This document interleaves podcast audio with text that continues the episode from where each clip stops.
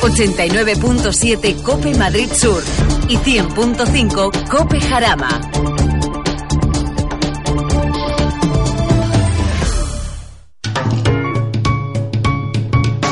Lubricantes Total patrocina Auto FM. Lubricantes Total.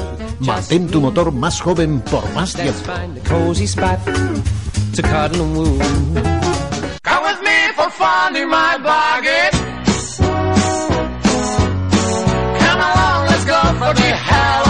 Aquí comienza Auto FM. Esta semana me ha sorprendido el estudio de Racing donde afirmaban que uno de cada cuatro padres desconocía el tipo de sillita donde iban sus padres, donde iban sus hijos sentados, cosa que, bueno, pues, pues me ha sorprendido, sí, sí, me ha dejado con los ojos abiertos.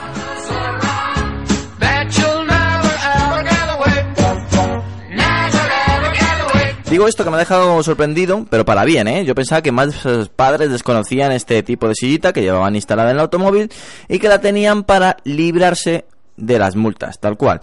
Es cierto que en este estudio no todas son buenas noticias, ya que se reconoce que en su mayoría eh, los padres eligen la sillita muchas veces por su precio y no se fijan en sus características. Es más, muchas de estas sillitas han sido un regalo y luego no investigan si son homologadas o no.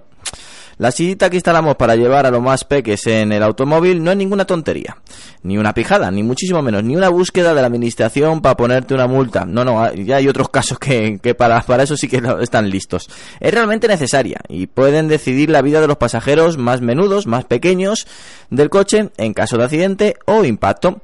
Las sillitas que se instalan en los vehículos son ese tipo de inversiones que no tienen que doler en el bolsillo. Es cierto que no son baratas que en el tema de la seguridad tampoco hay que pecar de ahorradores. Eh, ojalá nunca tengamos que recordar que por habernos ahorrado unos euros hubiéramos librado de alguna lesión eh, al más pequeño de la casa. Pero es que es así. Eh, muchas veces nos miramos y, bueno, cojo esta que son 10 euros más barato a lo mejor en la que vamos a elegir no, no es perfecta para, para nuestro niño, para nuestro sobrino, para el vecino, que al final tenemos que ubicarlo en, detrás de nuestro vehículo. Ya sabéis que siempre lo aconsejamos que lo pongáis atrás y no adelante, pero con el airbag apagado de, de copiloto. Y que bueno, pues eh, te puede librar de unas lesiones muy importantes al más pequeño de la casa. En unos segundos empezamos una nueva edición de tu revista radiofónica del motor, que estoy seguro que estás preparado, con lo cual como siempre me gusta decir, arrancamos.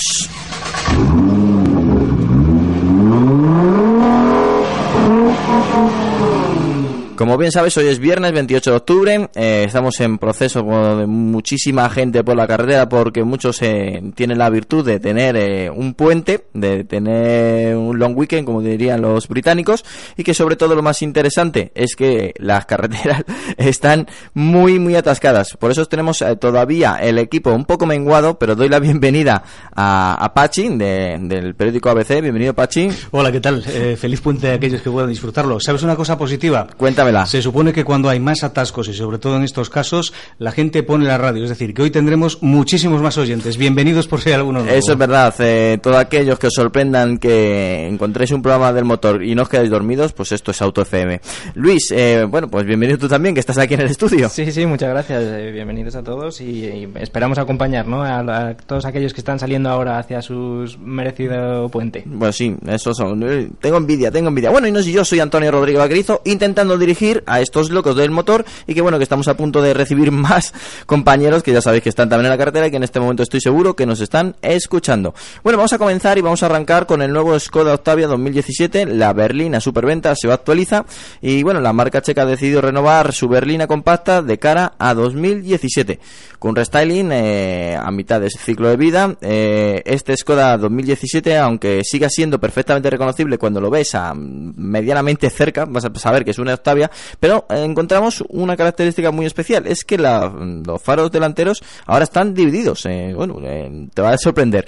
Y también cambia la parte trasera de la carrocería, encontramos unas ópticas de, nuevo diseño, aunque muy parecidas a la anterior, bueno, el Octavia de hace dos años, y, se, bueno, encontramos pues más tecnología, más infoentretenimiento, ya sabéis, una pantalla más grande dentro, más tecnología por, no solamente por seguridad, sino también por, por gadget, y que bueno, pues eh, nos reconocerás que al final eh, este Skoda Octavia es muy, pero que muy importante para Skoda porque es su superventa. Y bueno, es que nada más y nada menos que lleva 20 años comercializándose en la marca Octavia, evolucionando por supuesto, y siendo pues el vehículo más vendido de la marca eh, checa. Pues Pachi, eh, ya tenemos el Skoda Octavia 2017.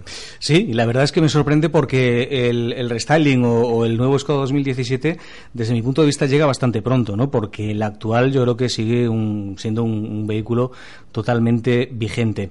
En cuanto a la, a la oferta mecánica, bueno, pues seguirán con sus motores diésel y gasolina entre 84 y 184 caballos de potencia. Estéticamente yo creo que esta última versión del Skoda Octavia había ganado muchísimos, muchísimos puntos en cuanto a, a calidad.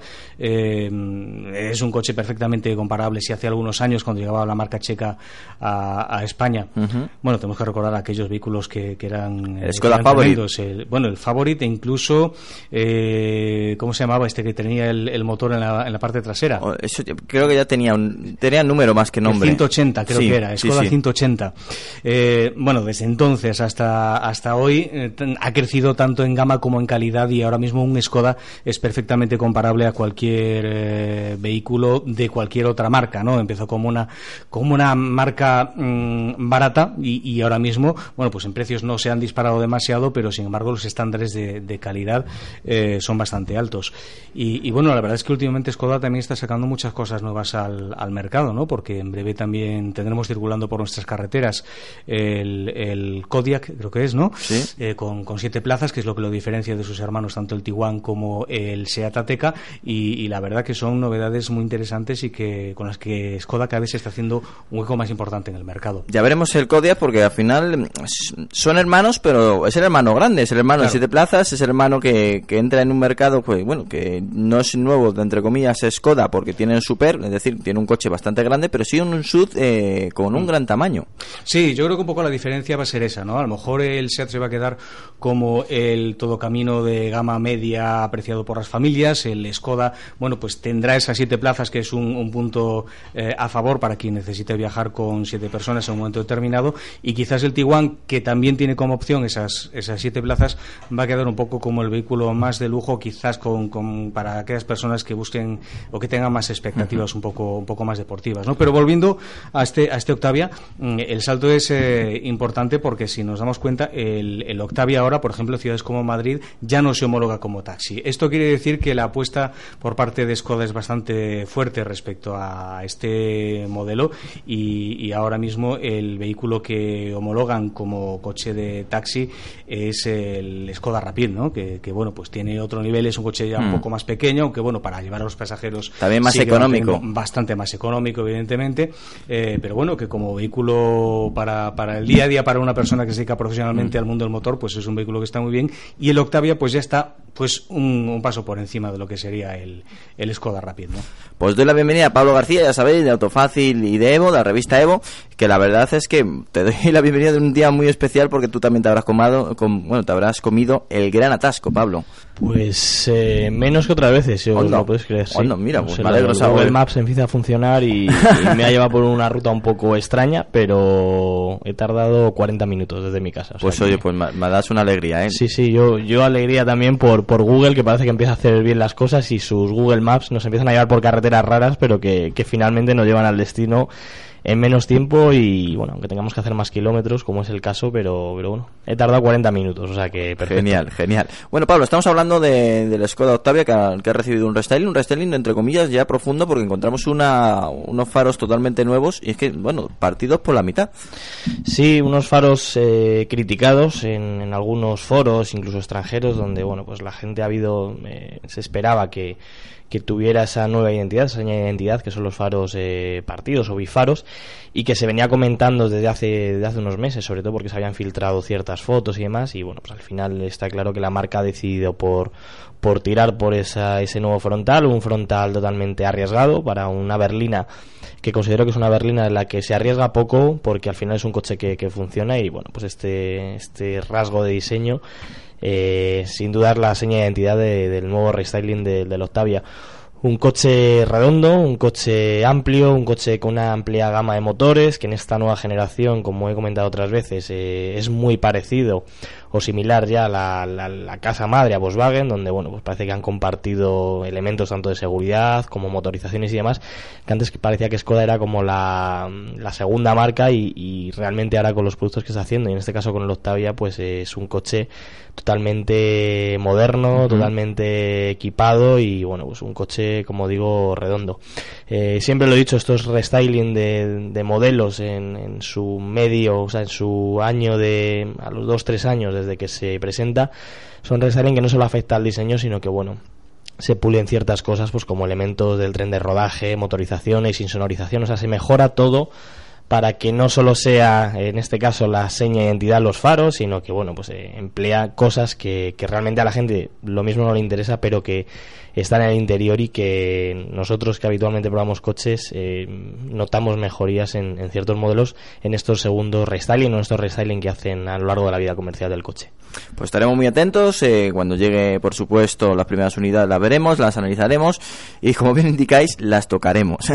bueno, seguimos adelante vamos a hablar de, Mini, en este caso Mini Cooper S, eh, la versión el, el Countryman el 4 que bueno es el primer y Mini híbrido enchufable.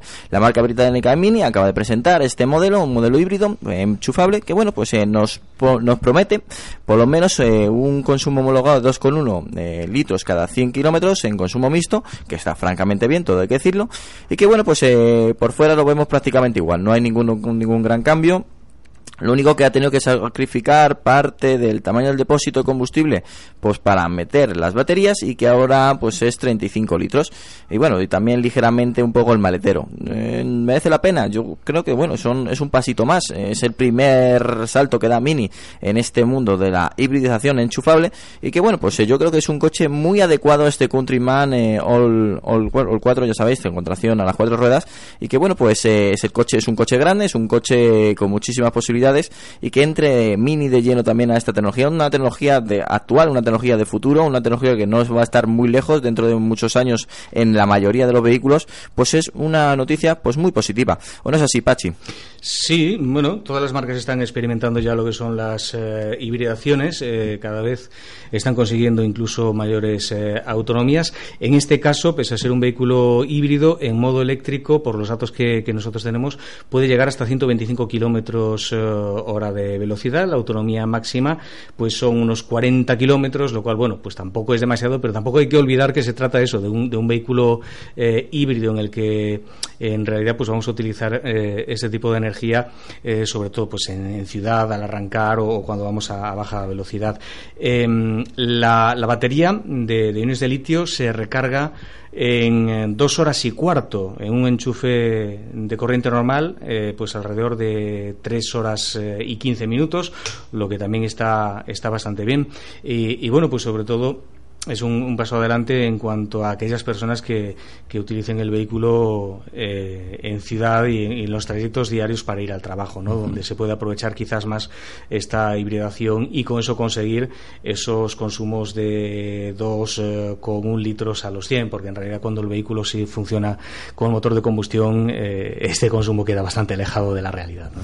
Pablo, tú que eres muy de Mini, ¿cómo has visto este, por lo menos la primera entrada de un híbrido en la gama Mini?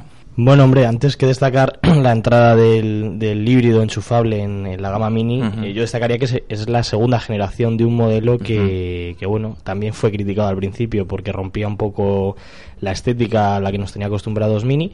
Eh, es un coche que claramente ha funcionado y que a día de hoy sigue funcionando, se ven un montón por las calles, la gente que lo tiene está encantada y es un coche que a mí eh, siempre me ha, me ha, gustado por todo, porque bueno, conserva el, el ADN de Mini con un comportamiento eh, muy divertido pero para mi gusto yo creo que sí que sigue siendo es un mini grande. O sea la gente lo ve por la calle y se sorprende porque lo ve como grande pero para mí sí que lo conserva. El nuevo desde luego eh, tanto la versión hatchback como las cinco puertas Clanman y demás yo creo que ha perdido esa seña de identidad de, de mini. No me parecen bueno siempre lo, lo he comentado uh -huh. en estos últimos años. Y sí, son coches mucho más funcionales, son coches que van mejor, son coches mucho mejor acabados, eh, son coches muy utilizables a diario, pero bueno, yo creo que han perdido un poco el toque, el toque mini. El Countryman le pasa más o menos lo mismo, conserva la imagen de los eh, tres puertas y los Clanman, Y bueno, eh, funcionará, funcionará porque todo lo que lleve el sello de Mini funciona y bueno, el híbrido enchufable, como bien habéis comentado, es un, modo de, de, motorización que están empleando ahora casi todas las marcas. Eh, el coche es exactamente lo mismo que un Serie 2 Active Tourer, eh, la versión 225 híbrida, bueno, es XC creo que se denomina, ¿no? El 225 sí. Active Tourer y no es el mismo coche, pero bueno, cambiada la carrocería y con, me imagino con diferentes ajustes en el, en el tren de rodaje. Eh, un coche que en condiciones normales, unos 40 kilómetros en ciudad, podemos ir totalmente en, eléctrico y luego bueno pues no tenemos la, el miedo de quedarnos tirados en caso de que hagamos más mm. kilómetros porque dispone de un motor de gasolina 1.5 que sumado los caballos eh, está en 220, 204 puede ser, es que las cifras exactas del 225... yo tenía, yo tenía entre mis papeles tengo más de 200 caballos. Sí, creo que son... Ahora, ahora lo confirmo, pero vamos, eh, ya os digo que, bueno. Entonces, lo bueno que tiene esto, eh, sobre todo en ciudad, no paga zona azul, no paga zona verde, podemos usar en caso en el caso de que vivamos en Madrid el carril Busbao, porque se considera híbrido enchufable y tiene más de 40 kilómetros de autonomía, por lo tanto eh, entra dentro del busbao con una sola persona y bueno, pues tiene diferentes ventajas que, que la versión normal no, no puede tener. Qué positivo. Estéticamente para mí ya no es tan mini. Yo soy eh, quizá de los que consideran el, el, mini, el, de dos puertas, o en todo caso nos quedamos con el cabrio. ¿no? Esto ya es otra cosa. Recuerda vagamente al, al, mini original, eh, pero no, no es tan mini. El anterior sí. El, anterior, todavía, conservaba esto, lo que os he comentado, el, Countryman anterior, la gente lo veía, era un mini grande, o sea, la gente sí que lo reconocía. Mm. Y ahora en esta nueva generación, el Countryman, desde luego, no me parece un mini. Eh, y el, resto, pues El Clubman incluso menos. El Clubman menos y bueno, pues, al final son coches que, que han pasado sin duda a que lleguen a más público por, por, diferentes eh, motivos. Por ejemplo, son más cómodos, están mejor hechos, funcionan mucho mejor, no son tan digamos, radicales en la conducción. No es que fueran radicales, pero eran muy divertidas. Era una conducción eh, muy, pura, en la que notabas todo. Y ahora eh, se ha pasado a, bueno, ha subido de escalón de, de comportamientos. Ahora podríamos eh, hablar que puede parecer un Serie 1. O sea, son, son vehículos que van muy bien pero yo creo que el que se compra un mini o a los que nos gustan los minis buscamos ese toque picante y ese, esa conexión con el asfalto que la nueva generación eh, por desgracia, no ha conseguido. Hmm. Bueno, por cierto, se trata de un híbrido enchufable y, en materia de, mm, estaciones de, recarga, yo creo que tenemos que dar muy buenas noticias, eh, sobre todo porque se trata de una empresa española la que ha conseguido eh, un, supercargador que es capaz de recargar el coche eléctrico en 10 minutos. Eso lo tengo que ver yo, ¿eh? Eso lo tengo que ver Hay que comprobarlo, pero bueno, es lo que prometen por lo menos sobre el papel, ¿no? Es una firma que se llama Energer, y ha lanzado, pues es un cargador ultra rápido para coches eléctricos eléctricos, destinado en principio a estaciones de servicio, eh, capaz de mm, reponer potencias de hasta 100 kilovatios y, bueno, según dicen, puede recargar la batería de un automóvil eléctrico en menos de 10 minutos y es compatible con todas las tecnologías de carga actualmente. Todos los que hemos estado en la mesa hemos probado un coche eléctrico y todo lo hemos pasado en algún momento mal. Me acuerdo alguna anécdota de, de, Pablo que tuvo que enchufarlo en un servicio en un parking porque no encontraba ningún enchufe. Efectivamente, sí, sí. Hay las, las pequeñas anécdotas. Sí. Entonces, pues, esas noticias yo me alegro un montón, pero las quiero ver. las quiero, quiero, quiero ver que, que de verdad no solamente se quede en un titular, sino que es una realidad y que de verdad el coche eléctrico no solamente es un coche para tenerlo en un parking y que de verdad tenga la función de enchufarlo, sino lo, tener más versatilidad. Ya veremos. 224 caballos. Venga, perfecto. híbrida enchufable. Pues seguimos adelante y ahora vamos a hablar de un coche, si te parece muy Evo, por lo menos me parece muy Evo. Vamos a hablar del Mercedes AMG, el S63 y su versión aún más deportiva, el S63S, más potencia y cuidado, que tiene también Dream Mode. Bueno, estos coches a mí siempre me tienen enamorado. En, en esta ocasión, pues el clase ha venido ya con toda su batalla de carrocerías. Por supuesto, conocimos hace muy poco clase Stake, que al final es la versión, eh, como bien sabéis, es familiar, y la clase All Terrain, que era, bueno, eh, mirando directamente a la 6 All Road pues en esta ocasión, pues en la versión deportiva, el V8 Biturbo 4.0 litros, que desarrolla pues eh, nada más y nada menos que 571 caballos y la versión S 612 caballos. Uf, estos son palabras mayores, Pablo. Sin duda, es el trío alemán, el cachondeo que tienen en, sacar la berlina más potente, tanto en, en, gasolina como en diésel, ya no solo la más tecnológica, sino el desmarcarse, aunque sea por 12 caballos, y decir que tenemos la berlina premium o berlina eh, Sí, premium deportivo de, en este caso, pues el E63M es E63S Sí. de 612 caballos que eh, es ahora mismo, corregirme si me equivoco, creo que la berlina de ese segmento más potente. Ahora mismo sí, sin ningún tipo de preparación de externa, sí es la más potente. El M5 son 600, el, el RS6, seis. el Perfor- Performance está en 607 creo. Mm.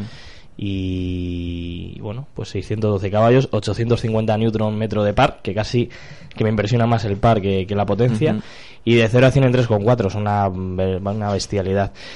El coche como coche, pues el bien hecho, eh, con muchísima tecnología, eh, un diseño ahora realmente acertado y, y moderno, un diseño atractivo, eh, diferente a lo que nos encontrábamos en las anteriores generaciones, y un motor V8 biturbo que, que en este, este mes en, en la revista Evo hemos tenido oportunidad de probar, pero en- montado en, en el clase C Coupé y que en la comparativa que hemos realizado pues ha, ha ganado ya no solo por, por coche sino sobre todo por el por el motor. Un motor eh, que sorprende por la entrega de potencia por lo poco que consume aunque eh, quien se compra estos coches el consumo le da un poco igual pero a modo eficiente gasta poco y por el nivel de bueno, sobre todo de prestaciones que, que desarrolla el motor Pablo, ¿con cuál la habéis comparado? pues hemos comparado con el Lexus, el RCF, el M4 CS y el recién llegado Alfa Julia QV. Bueno, pues entonces bien, buena, buena O comparación. sea que muy buena comparativa. Eh, Pachi, ¿qué opinamos de este AMG 63 y su variante deportiva E E63S? Pues eh, yo la verdad que me estoy imaginando, me- imaginando un viaje con la suegra y con los niños en este coche, ¿no?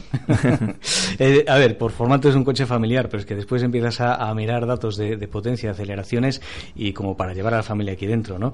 Eh, la verdad que son, son coches espectaculares eh, mm, y bueno, estamos hablando de que parte de, de un precio de unos 88.000 euros aproximadamente la- el, coche con, cuatro puertas, la berlina, que ya está a la venta en España y bueno, y dentro de nada llegará también el, el familiar, el State. Eh, impresionantes, la verdad es que te, te quedáis sin palabras, no, no sé, eh, en realidad en- la dificultad que veo yo es la de encontrarle un, un comprador que prefiera comprarse un vehículo familiar en vez de comprarse un vehículo deportivo, ¿no? Porque como decía, este coche para llevar a la familia y a los niños no es, ¿no? Es Aquí no tienes para- que plantearte cómo coloco la sillita. Para planteárselo a la mujer y decir, cariño, si es un coche familiar. Vamos a ir muy Vamos a ir muy seguros, seguro. No me compro sí. el Porsche, me compro esto, que ya verás que... Hombre, más de uno la conseguí con un RS6, ¿eh? Sí, y con un Leon Cupra Performance también. También, también el SD. también es verdad. Bueno, seguimos adelante y vamos a hablar también de Mercedes, que en esta ocasión pues hemos conocido su variante pickup. La promesa casi está mm, realizada. Eh, Sigue siendo un concept car, pero cada vez más cercano. Y es que gran parte de la producción de este vehículo, de este pickup, va a recaer en la fábrica de Nissan que tiene en Barcelona, donde se está fabricando actualmente el Nissan Navara en donde se va a fabricar también el Renault Alaskan. Bueno, hemos visto dos variantes, hemos visto dos concept car, eh, uno para para, bueno, para la vida de, de ociosa, para, para el ocio, y otra más profesional. Mm, estilísticamente ve- veremos grandes rasgos eh, en el vehículo definido, en el último vehículo ya final, pero la verdad es que por lo que he visto, eh, esta Mercedes clase X me ha gustado, eh, me ha gustado. Es algo que, que tengo que decir, me ha gustado. Pachi, ¿qué tal has visto tú? Eh, bien, lo que pasa que bueno, esto forma parte de, yo creo que de alianza Nissan, Renault. Mercedes y entonces lo que estamos viendo son variantes y cada uno de ellos pues pondrá su granito de arena en, en este tipo de, de vehículos. Eh, últimamente es cierto que están saliendo muchas, eh, muchos modelos pick-up, no sé si en realidad están ocupando el terreno que han dejado los 4x4 puros y duros y, y en este caso, bueno, pues eh, el- el- partimos del, del Concept Clase X, el, el prototipo de, de anticipo de, de la marca alemana que llegará a finales del año que viene. Eh, y bueno, y sus competidores pues serán en realidad el Fiat Fullback, aunque claro, por imagen de marca el Fiat y el Mercedes no tienen nada que ver, el Mitsubishi L200 que deja de ser el mismo coche y a lo mejor sí podría enfrentarse un poquito más al Volkswagen Amarok, ¿no? Eh, hombre, es una buena alternativa para aquellos que necesiten realmente un, un coche para, para utilizarlo en condiciones duras, pero ahí me planteo yo, ¿realmente te compras un Mercedes? No lo sé, no lo sé. Eh, Pablo, ¿tú qué opinas?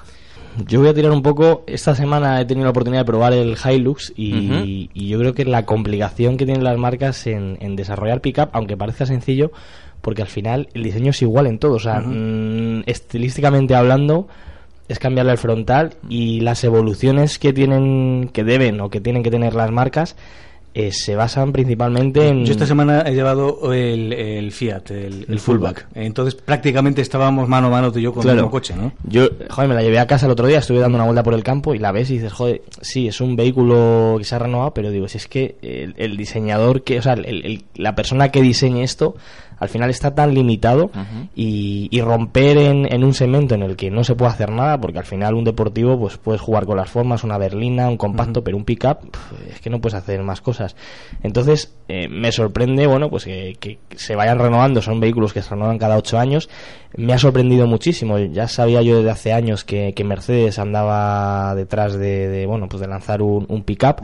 Yo no lo veía muy claro y bueno, pues el otro día viendo el, el diseño, al final, de lado es un pickup porque no se puede hacer nada como comento, pero bueno, eh, sí que por dentro ha evolucionado y, y realmente rompe con lo que es un pickup eh, en la actualidad, el diseño frontal, la parte trasera con los faros de LED unidos, que yo creo que eso no se llevará al, al modelo de producción, y yo creo que este pickup de Mercedes va a ser el primero que realmente va a incorporar cosas que no sabemos todavía, pero eh, realmente cosas que mm, yo creo que va a ser la base para que el desarrollo de los, de los futuros pickup se basen. O sea, va a ser como algo revolucionario este, este Mercedes eh, pickup. Eh, por temas de seguridad, me imagino, por temas de comportamiento. Eh, la referencia ha sido en estos últimos años el, el Amarok eh, y, el, y el Hilux, el L200, pero bueno, sobre todo se repartían el mercado entre el Amarok y el, y el Hilux. Y yo creo que este va a ser el vehículo rompedor y el que realmente va a iniciar una nueva generación de pickup, ya no solo por diseño, sino por el tren de rodaje, por motorizaciones, por elementos de seguridad. Eh, he leído que va a tener dos, tres versiones. Va a haber una versión eh, totalmente normal, una versión Adventure en la que, bueno, pues seguramente lleve el gen del, del Mercedes clase G en cuanto a, a bloques de diferencial, en cuanto... Eh, yo creo que, que va a ser un coche que en el segmento va a romper mucho y ya sus rivales están preparando. El Amargo, por ejemplo, ya las versiones de cuatro cilindros las ha quitado. Yo creo que un poco viendo lo que se le Lo que viene encima. viene, Ujú. porque al final eh, un motor de seis cilindros en un vehículo tan rudo y tan tan de trabajo, eh, la gente era muy reacia a los cuatro cilindros. Eh, Amarok el- ha vuelto ahora con los motores eh, V6.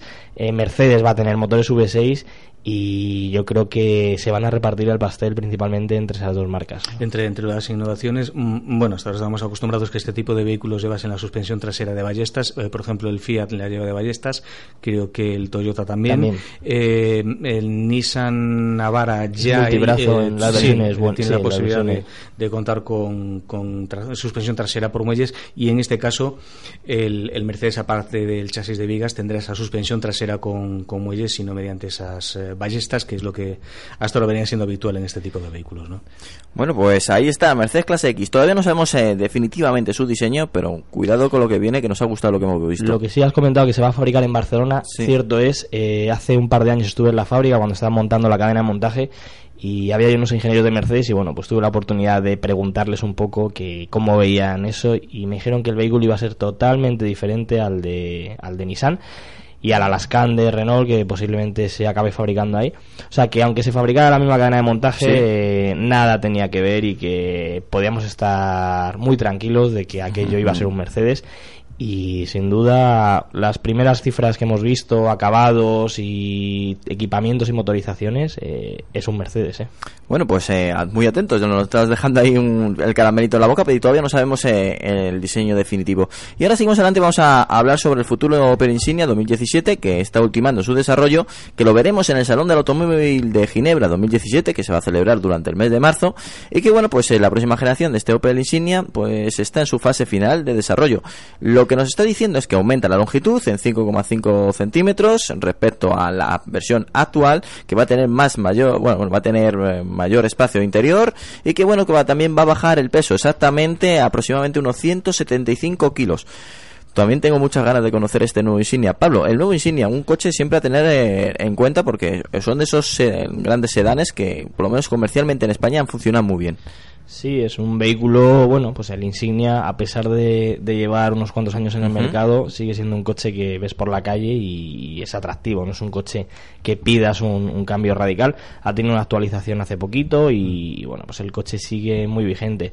El problema y creo que eh, solución que ha dado la marca a, bueno, pues a poderse enfrentar a una competencia mucho más directa principalmente ha sido la bajada de peso. Eh, ha pasado con el Opel Astra y bueno, pues es un argumento de venta que ha tenido la marca que explota muy bien y que sin duda se nota cuando lo estás conduciendo. En el Insignia pues pasará lo mismo, aunque no de manera tan exagerada como, como la anterior generación. La anterior generación yo no le echaba, por ejemplo, el- la pega de que pesara, en cambio, en el Astra sí. Por lo tanto, si con esto le reducen, creo que hasta 200 kilos, 100 y pico kilos, 175. eh, Mm. no está nada mal, ¿eh? Porque No. es un coche que ya de partida, o sea, el Insignia que se vende en la actualidad, mm, yo no considero que sea un coche que se le note pesado. Por lo tanto, si encima le bajamos 200 kilos, ya eh, va a ser la pera. O sea que yo creo que está bien. Sí, sobre todo, bueno, eh, no se nota pesado después de la última modificación de los nuevos motores que ha incorporado, porque la primera generación del Opel Insignia en realidad sí le costaba un poquito, una vez que pisabas el acelerador, eh, que, se, que se moviese. Eh, yo creo que, bueno, la nueva idea que tienen para el Insignia lo viene también por el, por el cambio de nombre, bueno, más bien por el, el apellido que, le añaden, ¿no? Porque se va a llamar a partir de ahora Insignia Grand Sport. Entonces, bueno, pues ese, ese aligeramiento en el, en el peso eh, y, y, bueno, pues eh, los materiales más ligeros o unos volaizos delantero y trasero que, que son también más cortos por las fotos que, que nos han llegado del vehículo camuflado, pues dan idea de que lo que intentan es tener una silueta pues un poquito más, eh, más deportiva, ¿no? Además, la novedad ya no solo la baja de peso, sino que la plataforma va a ser totalmente nueva. O sea, que no va a ser un. No van a utilizar la plataforma modificada. No, no. Es una plataforma totalmente nueva y que estrenará este coche. O sea que. Bueno, que- pues no, también otro coche que tendremos que estar muy atentos y comentaremos aquí en Auto FM. Por cierto, ya que habéis dicho lo del Gran Sport, eh, de- también tener en cuenta que la carrocería va a haber de cinco puertas eh, y va a haber una familiar. Por eso eh, también la modificación de insignia Gran Sport. Y seguimos adelante y va a ser una noticia rápida de, porque queríamos comentar que ya se han agotado las 200 unidades del Toyota CHR, ya sabes, la edición Launch, la edición de, de lanzamiento, esa la edición que conocimos eh, hace apenas un mes. Tuvimos la ocasión de acercarnos a Madrid a conocerla, una edición especial que presentaba Toyota para toda España, pues ya vendió todos. Ya si te acercas al concesionario te dirán que te tendrás que esperar directamente pues a, la versión normal, a la versión eh, de serie del Toyota CHR, porque esta versión ya están vendidas las 200 unidades. Bueno, pues muy bien para Toyota. Y otra noticia también vinculada con Toyota es que Toyota va a revisar ocho- o- 80.000 unidades en España por ese problema de los eh, Takata, que no es exclusivo de Toyota, pero en esta ocasión va a ser Toyota quien va a revisarlos y van a ser para los Corolla, Auris, Yaris y y Hilux, eh, Toyota Hilux, eh, como lo quieras denominar.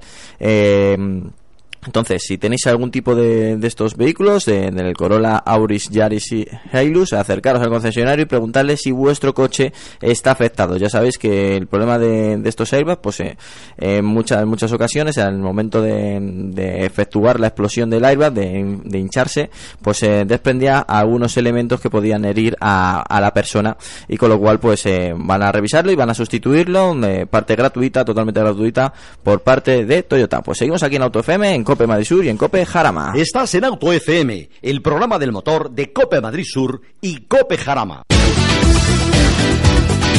Danos tu opinión. autofm arroba copemadridsur.es Lubricantes Total, una formulación exclusiva a la vanguardia de la tecnología. Los lubricantes Total prolongan la vida de tu motor y mejoran su rendimiento en las condiciones más extremas. Lubricantes Total, mantén tu motor más joven por más tiempo. Seguimos aquí en Auto FM, ya sabes que, bueno, seguimos en directo, me encanta decir que es un programa en directo, son las 7 y 33, eh, van llegando el resto de los componentes aquí de, de Auto FM a nuestro estudio principal de Cope Madrid Sur. Y nosotros seguimos hablando pues de una presentación que hemos tenido la oportunidad de disfrutar esta semana. Exactamente del nuevo 4K Plus, es el Benjamín de la familia Ford, le despedimos al 4K se despide también Ford por ahora del segmento A y entran en un segmento B, pero un segmento B más liviano. No, no quiere competir con un- su gran coche, su, su coche icónico como es el Ford Fiesta, pero sí quiere aglutinar a toda esa gente que ve el, segmento B con buenos ojos, pero por, lo mejor por precio no llega, y toda esa gente del segmento A. ¿Y qué nos presenta un coche? Pues un coche bastante sincero. A mí me gusta decir estos coches sinceros, pues, te cuestan poco. Estamos hablando de unos 8.800 euros, que viene bastante bien equipado y que, bueno, pues eh, tiene todas esas eh, parafernalias tecnológicas básicas que para el día a día no- vamos más que sobrados. Eh, comparte la misma plataforma que el Fiesta actual, em, es más, eh, son 4 centímetros más que el Fiesta actual y que, bueno, es un coche muy racional y asequible. Eh, tiene un mismo motor con distinta potenciación. Es el 1200 Duratec con distribución variable. Encontramos una vertiente de 70 caballos y una vertiente de 85 caballos. En las 70 caballos podemos encontrarlo con con ABS, con SP, con 6 airbags, eh, con limitador de velocidad, faros antiniebla, ordenador de a bordo y con bueno con 750 euros más. También lo encontramos que creo que es casi obligatorio el aire acondicionado y que bueno pues el sistema Bluetooth y USB y un sistema de se denomina My 4 Dock que es un soporte de salpicadero eh, para sujetar el teléfono móvil que me pareció muy eh, bueno muy, muy- a mí me gustó me pareció muy muy original. Y la versión más equipada la Ultimate con 85 caballos y que incorpora por supuesto de serie aire acondicionado y la tecnología SIM que es USB Bluetooth pantalla de color de 4,2 pulgadas mando de audio en el volante y control de voz. Entre las opciones pues encontramos sensores de parking lunas eléctricos climatizador llanta de aleación control de cruceros y asientos calefactables. El Forca Plus un coche que cuidado hay que tener muy en cuenta un coche urbano un coche que puede salir de al final de las grandes de las grandes calles de, la, de las ciudades y te puedes pasear por, eh, por carretera o sus 85 caballos vas bien no es un coche potente a, a mesura es decir puede se mueve correctamente y lo que más me gustó es que por dentro es realmente amplio y que tenemos eh, bueno tenemos un maletero bastante digno Forca Plus, eh, adiós al Forca, bienvenido al Forca Plus. Y también doy la bienvenida a Alejandro Arostegui, bienvenido. Hola, buenas a todos. ya está aquí después de sufrir un gran atasco. Perdón por el retraso. No, no pasa nada. Y a Eduardo Lausín, bienvenido. Muy buenas tardes. Yo, bueno, casi noches, ¿no? Bueno, más, más noches que tarde. Y Edu tiene el mismo retraso. Pues de tiempo, digo. No voy, a, no voy a meterme ahí. Bueno, pues vamos a hablar del Forca Plus. ¿Qué opinas, Alejandro? Vamos a, vamos a, ahora que está frío voy a aprovechar. Pues eh, sí, estoy demasiado frío, sí. Eh, pues nada, es un coche que eh, es que mm, no es por llevarle la contraria a Ford, pero a mí me gustaba el K. O sea, el K siempre ha sido el K y este parece otro coche. Podrían haberle llamado, pues no sé, de otra forma, que no fuese K y nos habría servido igual. Entonces, sí, tendrá la denominación de K, pero para mí el K es el que se vendía hasta ahora, o incluso de los primeros, que es un coche muy original, aunque quizás no era el mejor del segmento pero no sé, no, no, no digo que sea mal coche, ni que esté, ni que sea feo, ni nada, pero para mí ha perdido la esencia de lo que era el K. Eduardo. Bueno, yo no lo he podido conducir, si es verdad que lo, lo conocí hace ya bastantes meses, antes de verano, eh, a puerta cerrada, no podíamos ni siquiera hablar de él, pero mm, eh, tengo unas sensaciones similares a las que has comentado tú, Antonio. La verdad es que es un coche que eh, ofrece mucho espacio interior, eh, siendo todavía más pequeñito que el Fiesta. Es algo similar a lo que ocurre lo mejor a otra escala, de acuerdo, con el Opel Car y el, y el Opel Adam, por ejemplo, ¿no? Que uno es pues un poquito más eh, enfocado a la estética, no a la personalización, y el otro, pues siendo un poquito más pequeño, del mismo tamaño, pues ofrece todavía más espacio interior por la simple razón de la forma de la carrocería, ¿no? Eh, yo creo que es una muy buena opción para hacerle frente a Dacia, por ejemplo. Eh, son coches de, de acceso a un precio pues bastante bajo y sin embargo con un equipamiento que mm, es envidiable en, en- vamos yo lo que lo que he podido ver eh, es envidiable el, equipamiento que puede llegar a ofrecer. Y motores pues bueno eh, poca oferta eh, poca oferta también de gama pero yo creo que es lo que necesita este coche.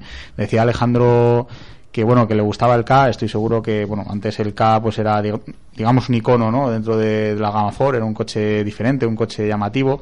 Y si es verdad que muchas marcas han, han pasado no por, por ese camino han ido por ese camino de, de ofrecer un coche pequeñito pues llamativo personalizable y demás pero pero el segundo K pues no ha funcionado. Entonces eh, como no ha funcionado de la manera en la que debería haber funcionado a lo mejor no olvidemos que se basa en la misma plataforma del 500 y sin embargo su, su hermano italiano pues ha arrasado. Eh, han tomado otra estrategia y yo la veo bastante acertada, sinceramente. Pachi. Eh, es que en realidad el 4K está en un segmento bastante residual, es decir, estábamos hablando de coches eh, quizá para un público que buscaba algo muy especial, es decir, por el precio que tenía, pues tanto un 4K, un Fiat 500, etcétera, etcétera, pues eh, te podías pasar al segmento inmediatamente superior y te llevabas bastante más coche, ¿no? Eh, dentro de esa residualidad, bueno, pues han abandonado este segmento, que, como decías, pues efectivamente sí estaba dominado por el, por el Fiat 500 eh, y, y crece, crece, crece bastante, o sea, es prácticamente el tamaño de, de un Fiesta, solo unos, unos centímetros. En cuestión de precio, bueno, pues eh, estará, lo promocionan ahora por 8.850 euros, en realidad son unos 9.100 el, el de motor de 71 caballos sin aire acondicionado. Eh, para hablar de, un vehículo real que todos eh, utilicemos, pues tendríamos que, que recurrir, que gastar un poquito más, sobre todo para, para tener em, por lo menos esos 86 caballos y, el precio ya se elevaría alrededor de los 10.000. Lo que pasa es que ahí ya tenemos un peligro, que es que estamos compitiendo con, con los Fiesta más básicos, ¿no? Sí. Eh, en principio yo el coche no, no lo he visto en persona, no lo he tocado, puede ser una alternativa para quien no quiera invertir tanto como un Fiesta, pero teniendo en cuenta eso, que el segmento más, el- el- los acabados más básicos del Fiesta estarían quizá rozando también eh, con, con- con este nuevo Ford K Plus que competirá pues en el mercado. Yo creo que con los Hyundai i10 o, o los Kia Picanto, ¿no? Será un poco el- sus competidores, sus rivales más directos. Pablo. Pues un coche que ciertamente no le veo ningún sentido, porque si es prácticamente el mismo tamaño que el Fiesta, pero con una imagen que para mi gusto es demasiado... eh, no me atrevería a decirlo, pero muy low cost. O sea, se ve un coche Muy brasileña, tal vez. muy indio. Sí, sí, sí. De hecho- Estaba buscando yo el país, no sabía si era de hecho, Asia. A mí me sonaba creo que se fabrica tanto, se fabrica allí y yo le veo excesivamente como os digo muy muy fuera de, de mercado sobre todo en un mercado como es el español en el que los urbanos eh, cada vez son más chic, cada vez son más cucos, cada vez son más tecnológicos y cada vez son más personalizables y llega el 4K Plus, eh, no sé, eh, no le veo ningún sentido. O sea, o sacas un coche realmente, si quieres sacar un coche económico, sacas un coche por debajo del, del K, o sea, del Fiesta, perdón, un coche más urbano, un coche tipo Seat Mii, tipo Skoda Citigo y dejas el Fiesta como referente urbano que bueno, pagas un poquito más y tienes un Fiesta. En este caso no le veo, sobre todo porque no es bonito. O sea, a mí no me parece un coche atractivo, será un coche muy práctico, pero es que no, no lo veo. O sea, mm, sintiéndolo mucho, mm, no le veo ningún sentido. O sea, yo Estaba creo- pensando yo que me recordaba y ahora, ahora que lo has dicho me, me viene a la mente un Tata. Sí, es que es un No, coche. uf, Es que no sé, no sé. No, No, seáis, coche- no seáis tan malo, tampoco No, no, no, no, pero- no, pero se nota que no, no es un coche al gusto europeo. Efectivamente. No, o pero es sea, que es un coche que han traído de, pensado para mercados emergentes que han traído a Europa y lo han adaptado, pero es que mm, de, todas- de hecho lo han adaptado hasta el punto de que han cambiado, mm, han modificado el chasis, Sí. eh, zonas de suspensión y demás. Pero es que no olvidemos, porque hablabas tú una clave, Pablo, pero eh, no olvidemos que el, el Fiesta se va a renovar en breve. Entonces yo creo que la diferenciación entre el Fiesta nuevo y este K Plus eh, va a ser mayor de la que hay ahora mismo. Pues entonces, con más razón para no tener ningún sentido. Porque en cuanto salga el fiesta, o sea, ya de por sí el fiesta con esto eh, no tiene nada que ver. eh, en cuanto salga el fiesta para 2017, que es el año que viene, eh, es que no, no lo veo. O sea, si sacas un coche económico, eh, yo creo que tiene que ser un coche desarrollado para Europa. Yo sé que al final Ford con la con la estrategia global de poder vender coches en cualquiera de los mercados, eh, le pasa un poco también con el Ford EcoSport. O sea, al final es un coche desarrollado en otro mercado, aunque con ciertas modificaciones para el mercado europeo, pero que no llega a cuajar ni por diseño ni por chasis.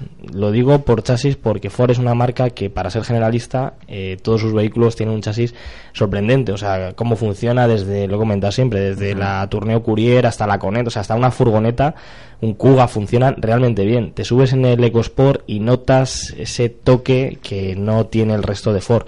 Eh, yo el K Plus no me he subido en él, pero bueno, me imagino que irá bien porque es un coche pequeño, la plataforma es la misma que la del Fiesta.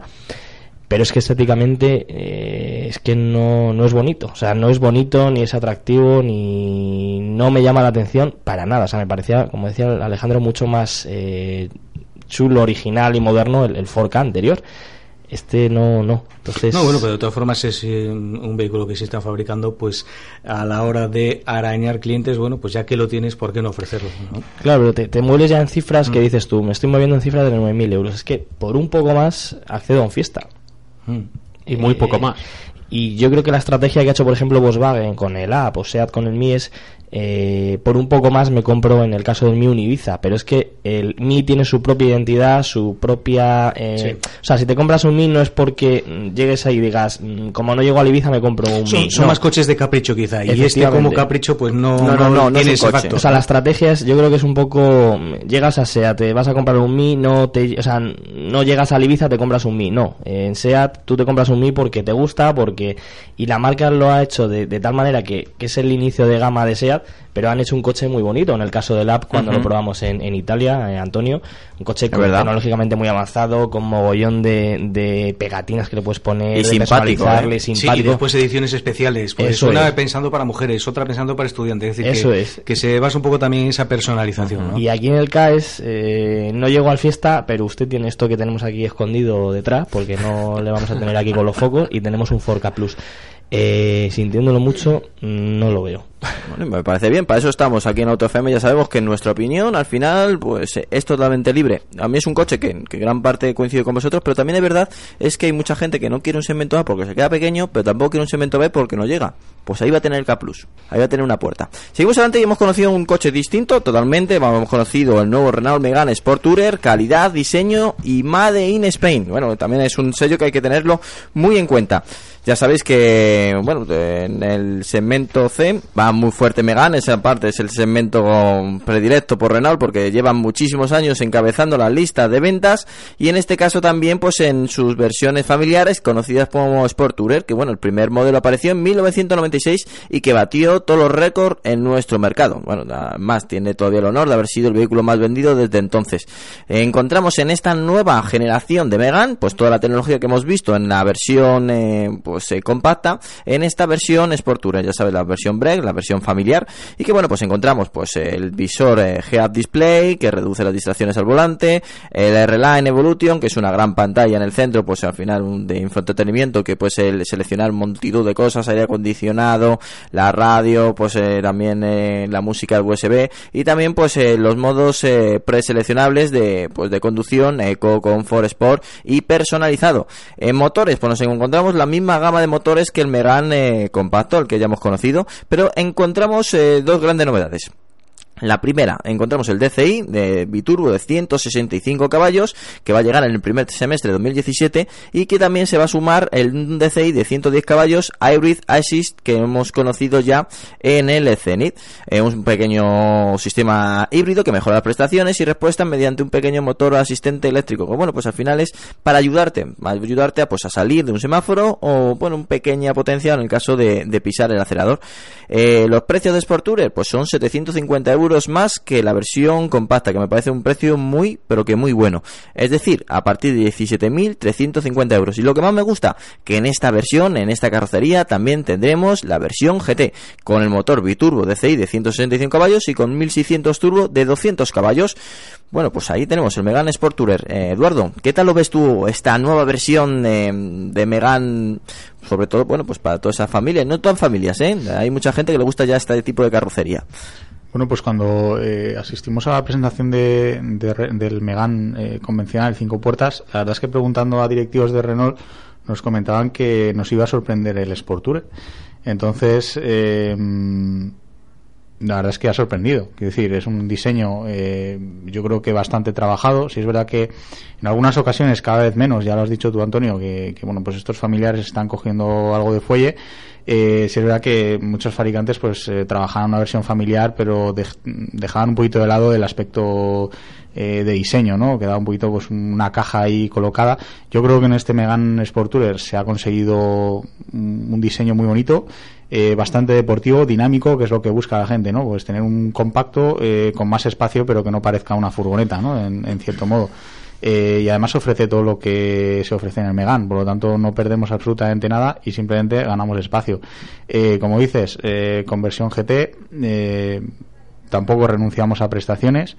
Y la versión híbrida, pues que, bueno, no es un híbrido convencional como puede ser un, un Prius, es un motor de motor eléctrico de asistencia que, si no me equivoco, se sitúa en la caja de Sí, cambios. eso lo llaman ellos, además. Insisten en que, en que no es un coche híbrido, sino que es un coche con asistencia híbrida. Eso es. Y es simplemente pues un motor que, que bueno, pues eh, asiste al motor térmico, lo que hace pues eh, ayudar y por lo tanto como ayuda pues reduce consumos y, y, bueno, un poco más. Habrá que ver el resultado. Eh, ya hay otros fabricantes que lo han hecho, si no me equivoco, la tecnología De, de Honda retirando poco a poco, pero bueno, eh, es una tecnología similar, no era como la, de, la del Prius, la HSD.